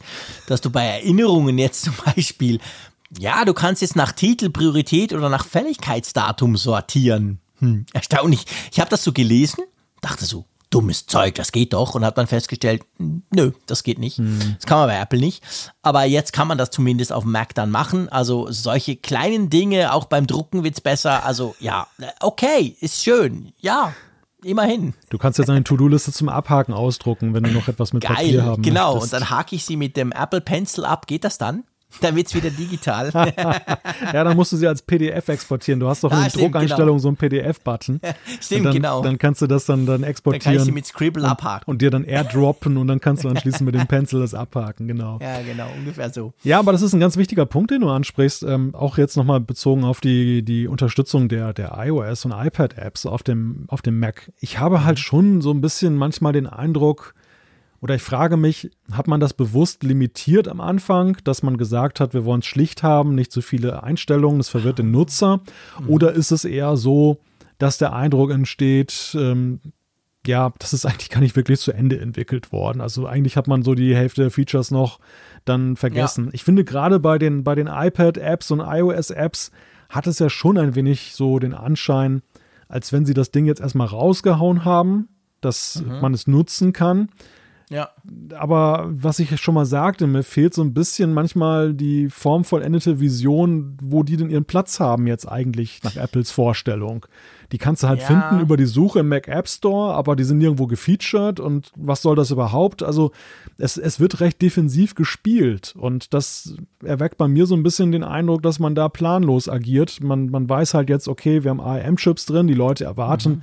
dass ihre Apps da gehen und auch strategisch hat das natürlich Vorteile für die Entwickler und für uns als Apple. Aber ja. wir wissen eigentlich selber nicht so wirklich, was wir damit wollen, habe ich manchmal den Eindruck. Ja, ja, es ist so. Es ist so es ist noch nicht kompromisslos zu Ende gemacht oder entwickelt.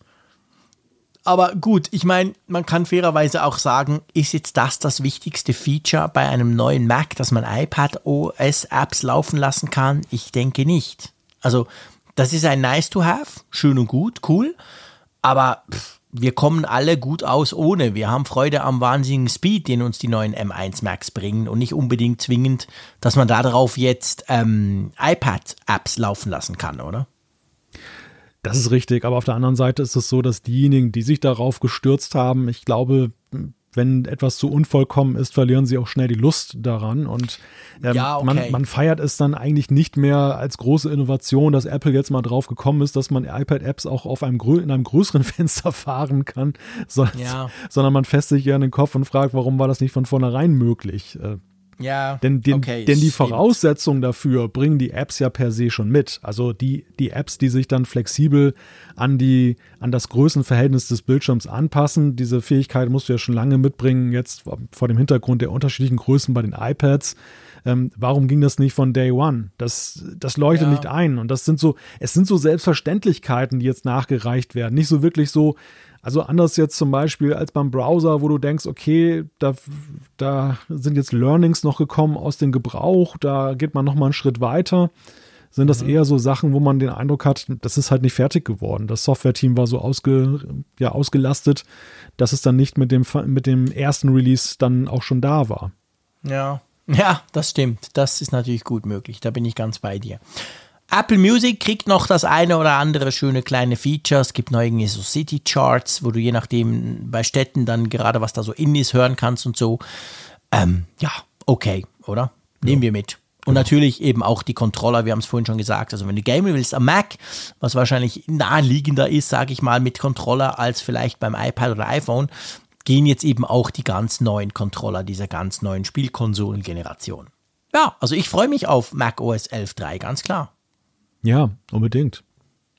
So, ich weiß ja immer noch nicht, ob ich mich aufs Auto von Apple freuen soll. Und das sage ich nicht, weil ich mir jetzt gerade ein Elektroauto gekauft habe. Ähm, aber ähm, ja, also man, man kann es drehen und wenden, wie man es will. Die Gerüchteküche steht nicht still von Woche zu Woche. Und drum gibt es jetzt unsere Rubrik Apfelstücke, aber wir nennen die nicht Apfelstücke, sondern es sind ganz klar Autostücke. Ja, weil eine ganze Menge passiert ist tatsächlich in Sachen Auto. Ich vergleiche das immer so mit so einem Spaghetti-Topf, wo es so brodelt, dass der Deckel abfällt. Und so, so, in, so in etwa genau. läuft es momentan in Sachen Auto. Ja, man, man denkt, man hat das Wasser gerade wieder zur Ruhe gekriegt und dann, dann kocht es schon wieder weiter. über. Und jetzt fragen sich einige da draußen ja schon, der Analysten, ähm, wenn ganz viel, wenn es Feuer oder wenn es Rauch gibt, dann ist ja irgendwo Feuer und äh, oder ist das oder wird das Feuer hier künstlich herbei ähm, gesehnt, mit indem dann halt, indem jeder kleine Fetzen jetzt zur großen Meldung gemacht wird. Fassen wir einfach ja. mal zusammen, was wir diese Woche gesehen haben. Es gibt eigentlich drei Themen in, in Sachen Auto. Das eine ist, dass Apple, nachdem man ja schon eine Zusammenarbeit mit Hyundai unterstützt, äh, unterstellt mhm. hat, jetzt dann plötzlich mit Kia gemeinsame Sache macht. Angeblich steht Apple kurz davor, einen 3,6 Milliarden US-Dollar Deal mit Kia für eine Apple Car-Partnerschaft dann abzuschließen. Dann haben wir eine Personalie. Wir haben einen Manager von Porsche, mhm. der zu Apple wechselt. Der war zuständig für das Chassis, ähm, die Chassisentwicklung bei, bei Porsche. Und wir haben Ming Chi Kuo, der wieder in Erscheinung getreten ist und äh, da einiges zu den Specs eines möglichen Apple-Autos dann rausgegeben hat. Also es soll 160 Meilen pro Stunde äh, Höchstgeschwindigkeit haben, 300 Meilen Reichweite, 80 Prozent Ladung in 18 Minuten, so grob zusammengefasst. Genau, was ziemlich Fast Charge mäßig wäre. Da sind wir dann so auf Niveau von Porsche Taycan und Tesla, den großen. Ähm, ja, ähm, hm. Also ich meine, der 3,6 Milliarden Deal mit, ähm, mit Kia, das tönt nach viel, aber das ist für die Autoentwicklung, also mit 3,6 Milliarden entwickelst du kein komplett neues Auto. Das muss man ganz klar auch mal einfach sagen. Ähm, von dem her, es ist super schwierig abzuschätzen. Man, man, man spricht schon von 100.000 Autos ein Jahr. Man spricht von völlig Dingen wie Start, soll schon starten 2024. Das wäre schon in drei Jahren. Ja, ich bin einfach immer noch so unglaublich skeptisch, aber ich muss auch sagen, ich kann natürlich all diese Gerüchte nicht ignorieren. Ich finde eigentlich bei allem, was du jetzt gesagt hast, am spannendsten ist diese Geschichte mit dem Porsche Manager. Also vielleicht, Weil, ja, hä? vielleicht vorher, bevor wir dazu kommen, noch zu Kia. Also ein guter Freund meinte heute, er würde sich nicht wundern, wenn am Ende dabei herauskommt, dass Apple bei Kia letztendlich dann nur elekt elektrisch betriebene Transporter bestellt hat, um jetzt dann meinetwegen vom Apple Store Lieferungen dann ein Lieferservice anzubieten in diesen Zeiten oder dann auch perspektivisch, ja. um dann ähm, gleichzeitig aber das, das Klimaneutralitätsziel, das, das ja Apple ja auch dann weiter verfolgt, eben einzuhalten. Also dass sie sagen, ja, wir, wir brauchen irgendwie Mobilitätsleistung, aber das natürlich vorbildlich, weil wir eben jetzt dann nicht nur Verbrenner anschaffen, wenn wir gleichzeitig uns zum Ziel gesetzt haben, wir wollen eigentlich weg von, von den Emissionen.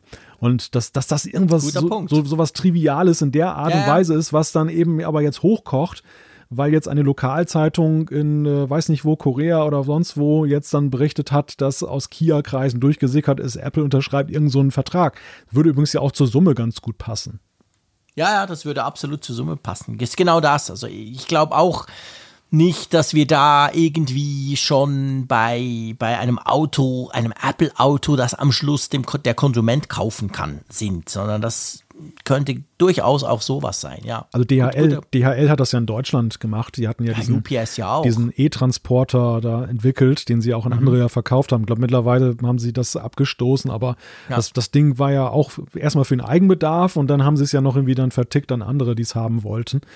Und warum sollte Apple nicht auch irgendwie sowas für was auch immer für ein Projekt dann da machen? Mhm. Aber auf jeden Fall nicht, äh, dass es gleich das ganz Große ist, sondern eigentlich eher so, so ich, ich dachte im ersten Moment so ein bisschen wie diese Gesichtsvisiere, die sie damals doch da, da äh, auch gespendet ja. haben. Ja, genau. Das war ja auch so ein, so ein Selfmade-Ding, richtig schön ja. mit Apple-Anleitung, mit, mit Apfel drauf und so. Und am Ende war es aber ja auch nicht jetzt ein, ein Produkt, was sie entworfen haben, um es zum Beispiel wie iPhone oder Apple Watch zu lancieren. Ja, ja, genau.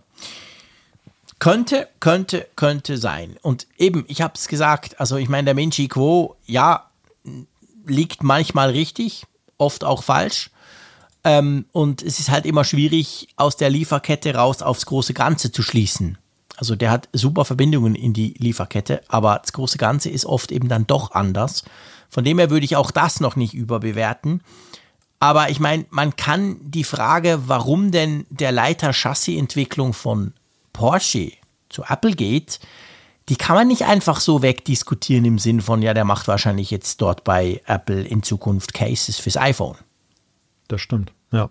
Also das ist was, ich meine, so, so eine Koryphäe, ich meine, der wird wahrscheinlich auch von Tesla, wird der das ein oder andere Angebot bekommen haben, gerade jetzt, wo sie bei euch dann loslegen in Deutschland da, in der Grünheide-Fabrik. Also äh, das ist schon die Frage. Klar, wir müssen auch sagen, diese Gerüchte gab es ja vor ein paar Jahren schon mal. Da wurden ja tatsächlich, vor allem gerade bei Tesla, ein paar echte Topshots abgeworben. Auch Daimler. Und genau, genau. Ja. Und daraus ist ja dann, also sagen wir mal so, vielleicht stellen wir in zwei, drei Jahren fest, ja, das war der Anfang, aber viele von denen sind wieder weggegangen und die Teams wurden verkleinert und Leute wurden entlassen, was man wirklich wusste.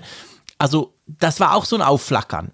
Und jetzt stellt sich halt die Frage, ja, warum geht sowas? Also ich meine, so ein Typ, der geht ja nicht zu Apple, wenn er denkt, ja, die meinen das nicht ernst.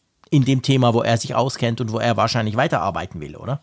Ja, andererseits holt sich Apple, glaube ich, aber auch das Know-how nicht erst zu einem Zeitpunkt, wo sie dann schon in Serie gegangen sind, sondern ah, das, genau. das ist jetzt, äh, also gehen wir mal davon aus, sie sind in der Findungs- und Entwicklungsphase, dann wird da ja durchaus ein Schuh draus, dass sie eben aus ganz unterschiedlichen Sparten der Automobilbranche Leute zu anderen Zeiten hergeholt haben, dass sie beispielsweise in einem Moment Tesla nachempfinden wollten und haben festgestellt, das ist nicht zielführend. Dann haben sie da von Daimler Leute hergeholt, mhm. weil sie in dieser Kategorie unterwegs sein wollten, haben festgestellt, dass da kommt auch kein gutes Auto für uns bei heraus. Und jetzt ja. sagen sie eben plötzlich, wir wollen in das High-End äh, oder Luxussegment rein und holen uns jemand von Porsche. Also vielleicht ist es tatsächlich noch Ausdruck eher der Findungsphase bei Apple, als jetzt schon der Vielleicht. Frage, dass es dann nur noch darum geht, dass einer den grünen Knopf drückt. ja, das, ja, das könnte tatsächlich sein, ja. Das, das wissen wir letztendlich nicht. Also eben, ich gebe gerne zu, ich schwimme bei dem Thema so ein bisschen rum, einfach weil ich es mir auf der einen Seite nach wie vor nicht so ganz vorstellen kann. Auf der anderen Seite muss man auch sagen, ich meine, das ist nicht Apple, die das jetzt erst gerade merken, sondern dass natürlich Elektromobilität gigantische ähm, Möglichkeiten bietet. Wir sehen ja den Shift der ganzen Industrie in die Richtung.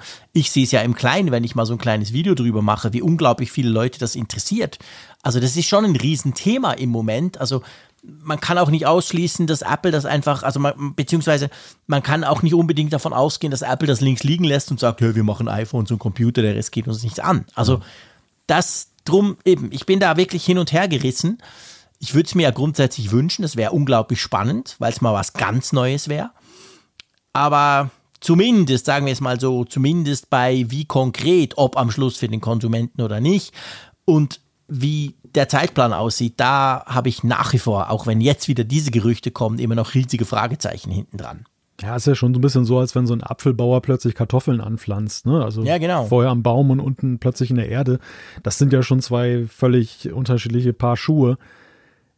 Andererseits, wir hatten letzte, letzte Woche ja die Quartalzahlen besprochen. Wir haben gesehen, mhm. dass Apple einmal mehr Rekordzahlen vorgewiesen hat. Und die Frage, die sich Apple ja für die Zukunft stellt, ist, und wir haben es ja immer wieder behandelt, sie versuchen ja einerseits die Abhängigkeit vom iPhone zu schmälern, weil sie einfach sehen, ja. dass das Smartphone-Segment halt genau. zunehmend schon Sättigungstendenzen zeigt, obwohl sie immer noch da sehr signifikante Erfolge feiern. Aber wir sehen ja eben schon ein bisschen über den Tellerrand und sagen, okay, die, die Zyklen, in denen die Nutzer jetzt aktualisieren, sind, werden länger, weil sie einfach merken, es ist nicht jedes Jahr so viel Tolles Neues für jeden Einzelnen dabei, dass man jetzt dieses Muss-Haben-Gefühl entwickelt.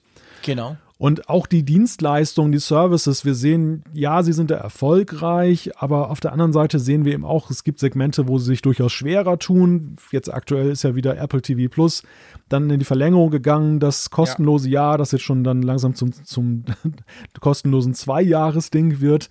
Das, das ist ja auch nicht gerade Ausdruck von, dass es super läuft, dass man das macht und dass die Leute sich danach lechzen und das dann aus, aus den Regalen reißen, sozusagen aus dem Nein. virtuellen.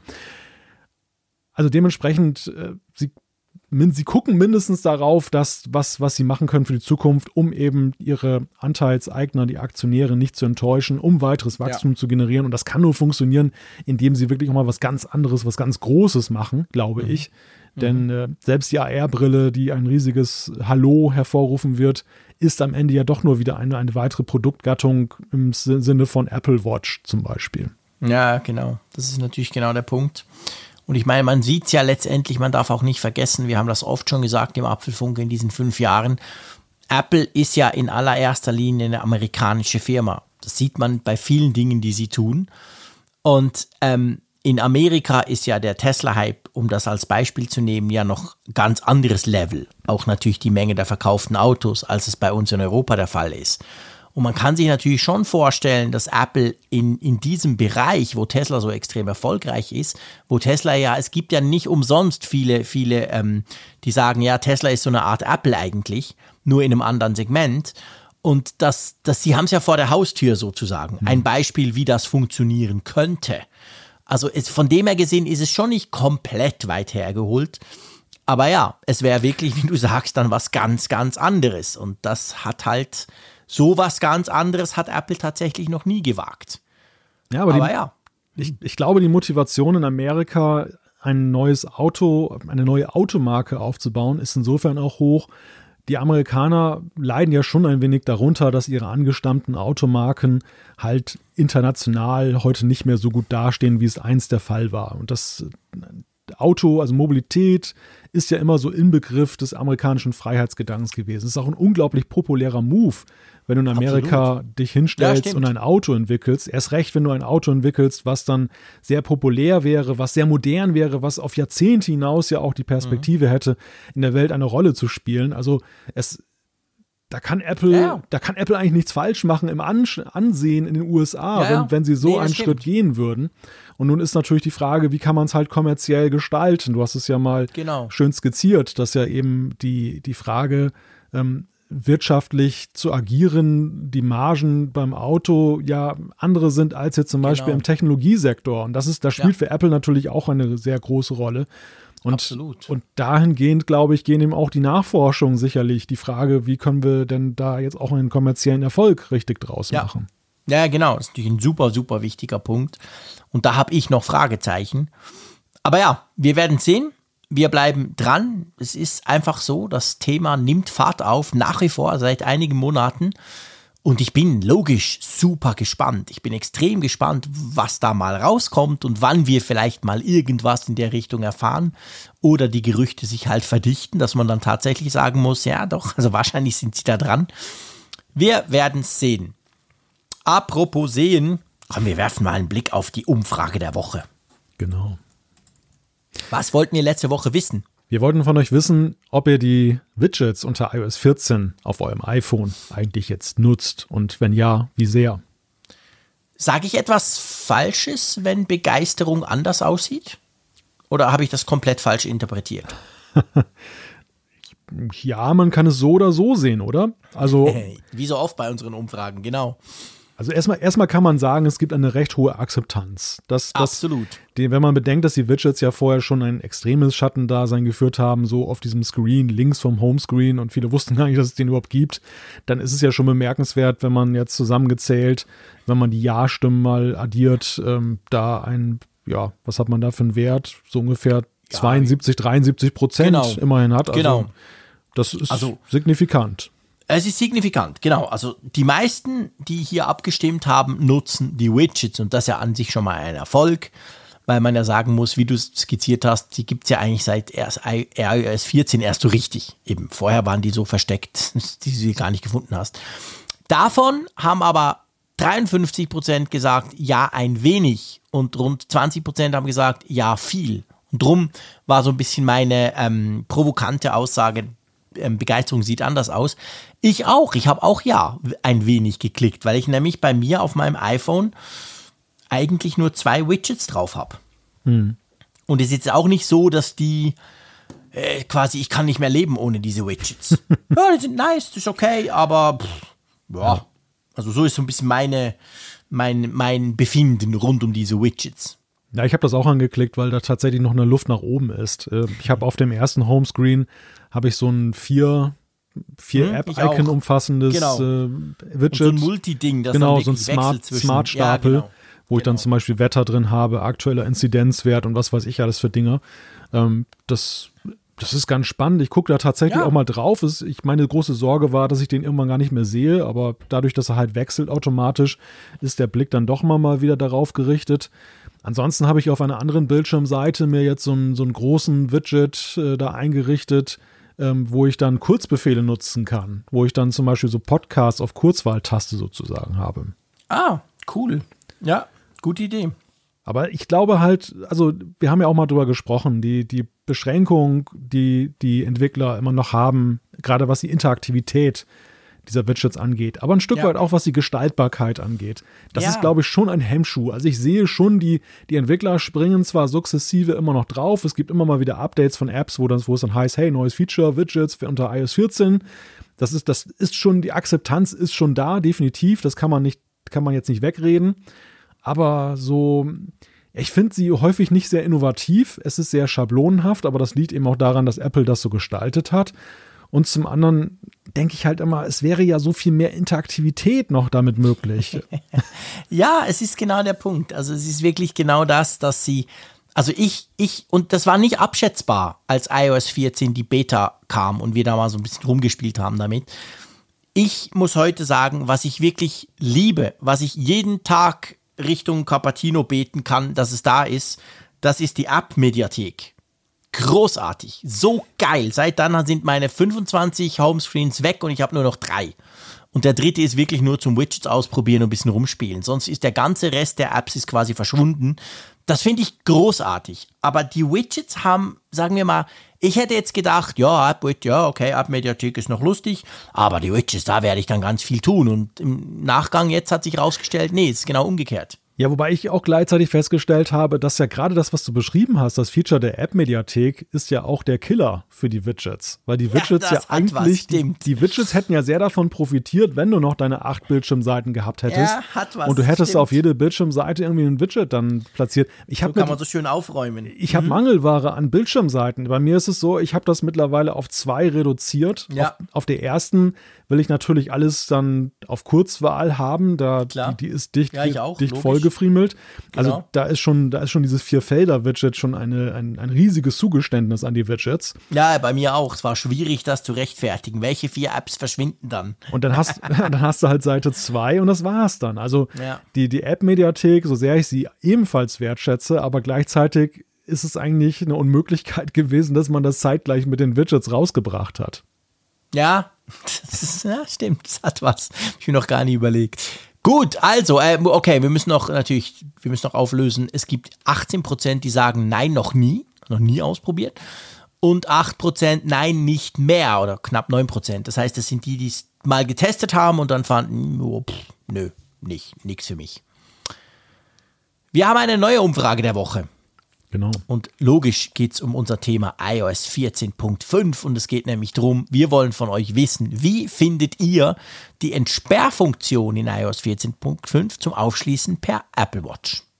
Genau, mit den Antwortoptionen sehr gut, gut, mittelmäßig, nicht so gut, schlecht, weiß ich nicht. Und bevor ihr sagt, hey Moment, ich habe das ja noch gar nicht final auf meinem iPhone, das ist eigentlich jetzt eher so eine Geschmacksfrage. Also wie findet ihr grundsätzlich jetzt, dass Apple das so macht, diesen Schritt? Genau. Ähm, das, ihr müsst es jetzt nicht funktionell beurteilen, ob, weil das kann keiner von uns. Kann, kann, wir wissen alle ja noch nicht, wie in der finalen Version, wie gut oder wie schlecht es dann sich darstellt. Genau. Vielleicht ist es jetzt ganz toll und wird dann halt grausig, aber das ist ja nicht zu erwarten. Aber trotzdem kann ja passieren. Dementsprechend eher diese, diese grundsätzliche Frage, wie seht ihr diese Entscheidung, dass Apple das so macht? Ganz genau. Gut, dann kommen wir noch kurz zu den äh, Zuschriften unserer Hörer. Das wollen, die Zeit wollen wir uns definitiv nehmen. Wäre noch schön, eine Jubiläumsfolge das ausgerechnet nicht zu tun. Ähm, magst du mal irgendwo einsteigen, wo du Lust drauf hast? Ja, ja, ich fange am besten gleich mal hier mit Berthold an. Das mhm. ist auch eher eine Frage so in die Runde als, glaube ich, an ja. uns.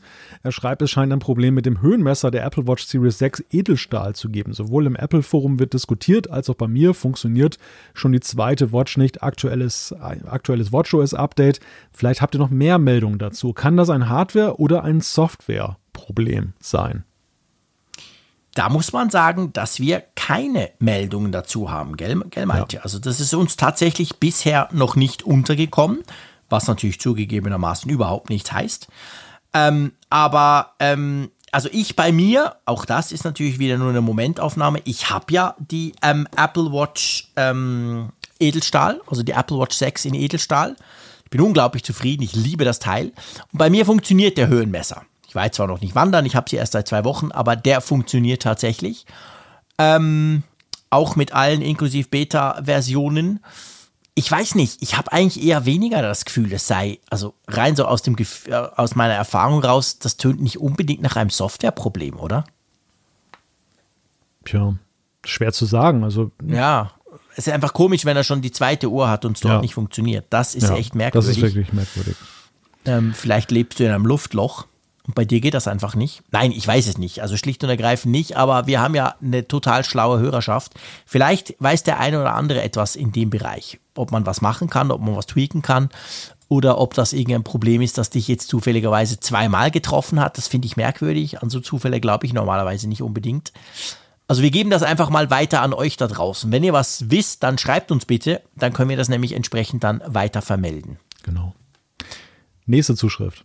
Nächste Zuschrift, genau, und zwar vom Thomas. Da geht es um den HomePod Mini. Den haben wir besprochen in der letzten Apfelfunk-Ausgabe. Und er schreibt, ein Kritikpunkt beim HomePod Mini ist, dass dieser an einen Account gebunden ist, zumindest auf Deutsch. Es ist nicht möglich, diesen gemeinsam mit dem Partner zu verwenden. Das geht nur, wenn man ihn auf Englisch umstellt. Dann kann der HomePod zwischen den Benutzern unterscheiden. Und das ist ziemlich nervig, vor allem da die Bedienung auf Englisch einfach nicht so intuitiv ist und man sie komplett umlernen müsste. Also das Feature für Deutsch fehlt extrem. Da hat er recht, oder? Ja. Das ist wieder Siri. Die kann wieder deutsche Stimmen nicht auseinanderhalten, oder? Ja, ist wieder das klassische Phänomen, was wir auch bei Scribble haben, dass es dann halt manchmal ewig dauert, bis man eben diese Features, die im englischsprachigen Raum schon da sind, dann eben auch hier für die anderen Sprachen bekommt. Ja. War ja bei Scribble ja auch, im Übrigen hatten wir gar nicht erwähnt, aber war ja auch so ein bisschen so ein Wermutstropfen, dass es ja auch keine zeitliche Perspektive gab. Also wir können ja, jetzt genau. ja unterm Strich feststellen, ähm, ja, hat jetzt doch nicht so ewig gedauert, aber das Frustrierende auch für mich war ja die ganze Zeit, dass man nicht wusste, kommt das jetzt binnen eines Jahres? Dauert das drei, vier Jahre? Keine Ahnung. Wir haben ja, ja alles genau. schon erlebt äh, mit der Frage, wann rollt Apple Sachen weiter aus? Und so mhm. ähnlich verhält es sich an diesem Punkt ja jetzt auch. Ja, ganz genau. Also das ist wirklich, das ist nervig und ja, eben beim HomePod ist es tatsächlich einfach so, gut Ding will Weile haben und die Weile ist manchmal unglaublich lang.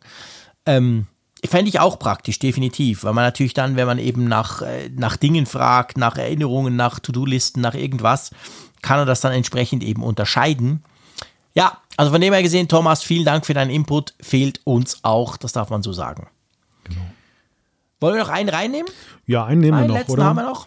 Darfst du, einen, ja. darfst du einen wünschen? Welchen soll ich nehmen? Ich darf mir einen wünschen? Ja. Boah, jetzt darf ich endlich mal nach 260 Folgen mir irgendwas wünschen das, im Apfelfunk. Das ist mein das Geburtstags, ja das ist mein Geburtstagsgeschenk.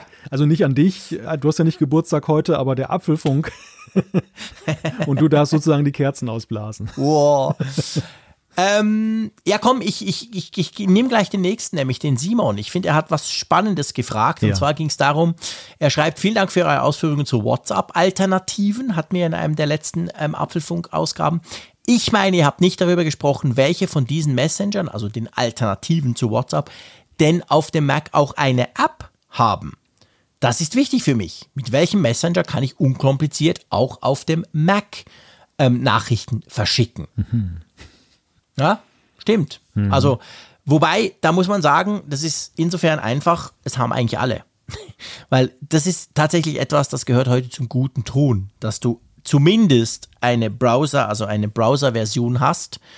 Das bietet Threema an und das bietet, ich bin zu 95 Prozent, nein, ich bin zu 100 Prozent sicher. Ich habe es nämlich vor der Sendung damals abgecheckt. Signal kann das auch. Also wir haben, haben ja vor allem über Threema und Signal, ges Signal so eine, gesprochen. Ja, die mit Desktop-App haben die sogar. Die haben sogar eine Desktop-App, ja. siehst du? Threema ist, glaube ich, im Browser. Wenn genau. ich nicht, da, da glaube ich, ist eine Browser-Version. Genau. Ja. Und natürlich Telegram, wo wir ja gesagt haben, ist letztendlich auch eine Alternative, einfach nicht aus datenschutztechnischen Gründen. Die haben natürlich auch eine geile App. Die haben, finde ich, eine hervorragende App auf dem Mac. Also das ist super.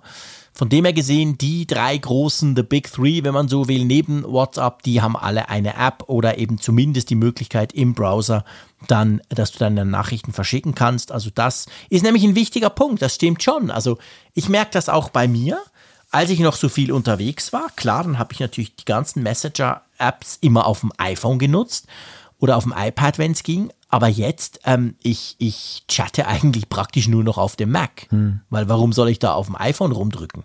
Ja, und gerade im beruflichen Kontext ist es ja auch gar keine Option, dass, dass du jetzt ja, genau. dann, dass du jetzt dann da auf dem, äh, ja, auf dem, auf dem Smartphone ja. nur dann da Messen, den Messenger nutzt, sondern da willst du natürlich letzten Endes ja dann eben das möglichst schnell und kurz ja. machen. Da, dafür brauchst du eine Desktop-App. Ja, ganz genau, absolut. Und das eben, das ist wirklich Voraussetzung. Es wäre bei mir auch so. Also wenn, wenn da einer kommt, ich habe den geilsten, sichersten Messenger, sind alle Leute drauf, aber der, der lässt sich am Mac oder so nicht bedienen, dann wäre der für mich sofort tot. Definitiv. So, das war die Folge 261 und nachdem du mir schon so ein schönes Geschenk gemacht hast, dass ich mal was aus, auswählen durfte hier im Apfelfunk, wo ich sonst immer nur das Skript ablesen muss. Ähm, nein, Malte, ich finde trotzdem nach fünf Jahren, es ist einfach mal an der Zeit, hier ganz öffentlich Danke zu sagen und zwar an dich. An mich? Ja, das kann ich ja nur zurückgeben, an dich auch ja, klar, man, äh, idealerweise, das freut mich natürlich sehr, aber ich finde es cool, ich finde es großartig. Ähm, letztendlich kann man sich selber ja ganz viel vornehmen, aber in so einem Tandem, wie wir unterwegs sind, der Apfelfunk ist ja eine Zwei-Mann-Show sozusagen und eben zum Glück keine One-Man-Show.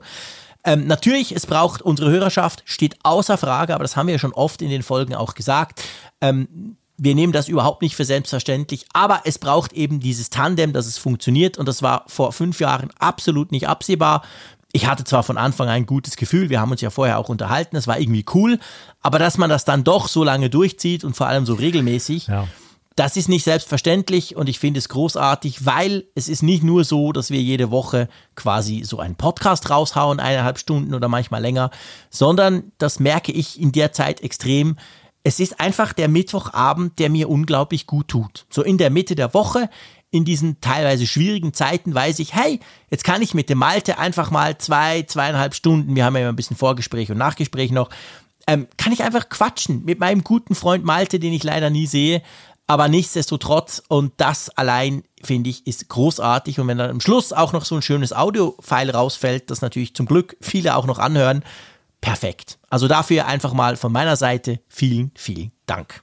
Ja, wie gesagt, diesen Dank kann ich an, an dich auch noch zurückgeben, denn es ist wirklich, ja, es ist einzigartig, ähm, dass man über einen so langen Zeitraum eben mit so einerseits einer Disziplin und Disziplin klingt aber immer nach Zwang. Es ist ja wirklich das genau, reinste Vergnügen. Ja, es ist ja eigentlich das reinste Vergnügen, aber dass eben bei uns beiden letzten Endes gleichermaßen diese Freude sich so bewahrt hat und eigentlich wie an Tag 1 auch da ist, das, das ist schon wirklich bemerkenswert. Ich habe in verschiedenen Konstellationen immer mal wieder gepodcastet und äh, das sucht wirklich seinesgleichen. Und ja, dass das dann gleichzeitig noch so eine Resonanz da draußen findet, freut mich auch.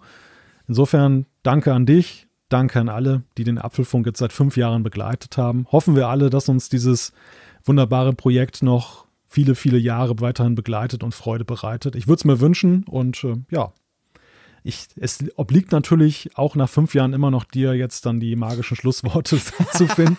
ich dachte jetzt gar nicht, jetzt konnte eigentlich Tschüss von der Nordsee kommen. Aber ja, nee, ich glaube. Das ich dir nicht da, wegnehmen. Genau, das ist lieb von dir. Und da müssen wir überhaupt nichts mehr hinzufügen. Es ist alles gesagt. Doch, es gibt noch eines, was man immer wieder, wir kriegen immer wieder Zuschriften und das finde ich total süß. Und ihr habt ja absolut recht ähm, da draußen. Und zwar, es gibt immer wieder Zuschriften, gerade wenn wir so ein bisschen drüber sprechen, ja, der Mittwoch und überhaupt und so, dass dann kommt, ja, aber das wäre ja nicht möglich ohne eure Familie und ohne eure Frauen, die das ja auch unterstützen. Und ich glaube, ja. an der Stelle darf man das wirklich auch mal sagen. Ja. Unbekannterweise äh, für euch da draußen natürlich, aber ja, unsere Frauen, die unterstützen das, die finden das cool, die finden das geil, die wissen, hey, okay, meine Frau weiß, jetzt ist der Frick wieder weg, den ganzen Abend quasi, macht der Mann da wieder, es ist wieder Mittwoch halt. Und das ist völlig im Family Groove drin. Wir würden nie auf die Idee kommen, am Mittwoch was zu unternehmen, wo wir irgendwie erst um halb zehn heimkommen. Das geht gar nicht. Ja. Völlig unmöglich, weil hey, Mittwoch ist Apfelfunktag. Und das braucht es natürlich auch, damit man das auch so lange durchziehen kann, wenn das jedes Mal am Donnerstag quasi ein Troubles geben würde am, beim Frühstückstisch, oh, du bist heute aber wieder müde oder so, aber wieder dieser blöde Apfelfunk, dann würde das ja überhaupt nicht funktionieren. Also es ist von dem her natürlich auch ein so ein bisschen Gemeinschaftsprojekt. Ja, das stimmt, das stimmt. Also, und das, das zieht sich ja mittlerweile bis zu den Kindern dann ja auch. die, stimmt, die, genau. sich, die sich ja auch mit dem Apfelfunk irgendwie identifizieren und halt dann auch dieses, die Symbole kennen und sagen, ach, Apfelfunk und so. Also, das, das stimmt schon. Das, das ist wirklich eine Gemeinschaftsleistung. Da, da stecken mehr als nur wir beide dahinter. Ja. Wir sind sozusagen die Speerspitze der ganzen Sache. Wir moderieren es hier. Aber genau. am Ende, ohne die Unterstützung von vielen, vielen, vielen Menschen, die uns nah, aber auch fern sind, wäre es nicht möglich. Absolut. Drum auf die nächsten fünf Jahre. Ich freue mich extrem. Ich freue mich schon auf nächste Woche. Ich freue mich auf euer Feedback da draußen und macht's gut. Bis bald und tschüss aus Bern. Tschüss von der Nordsee.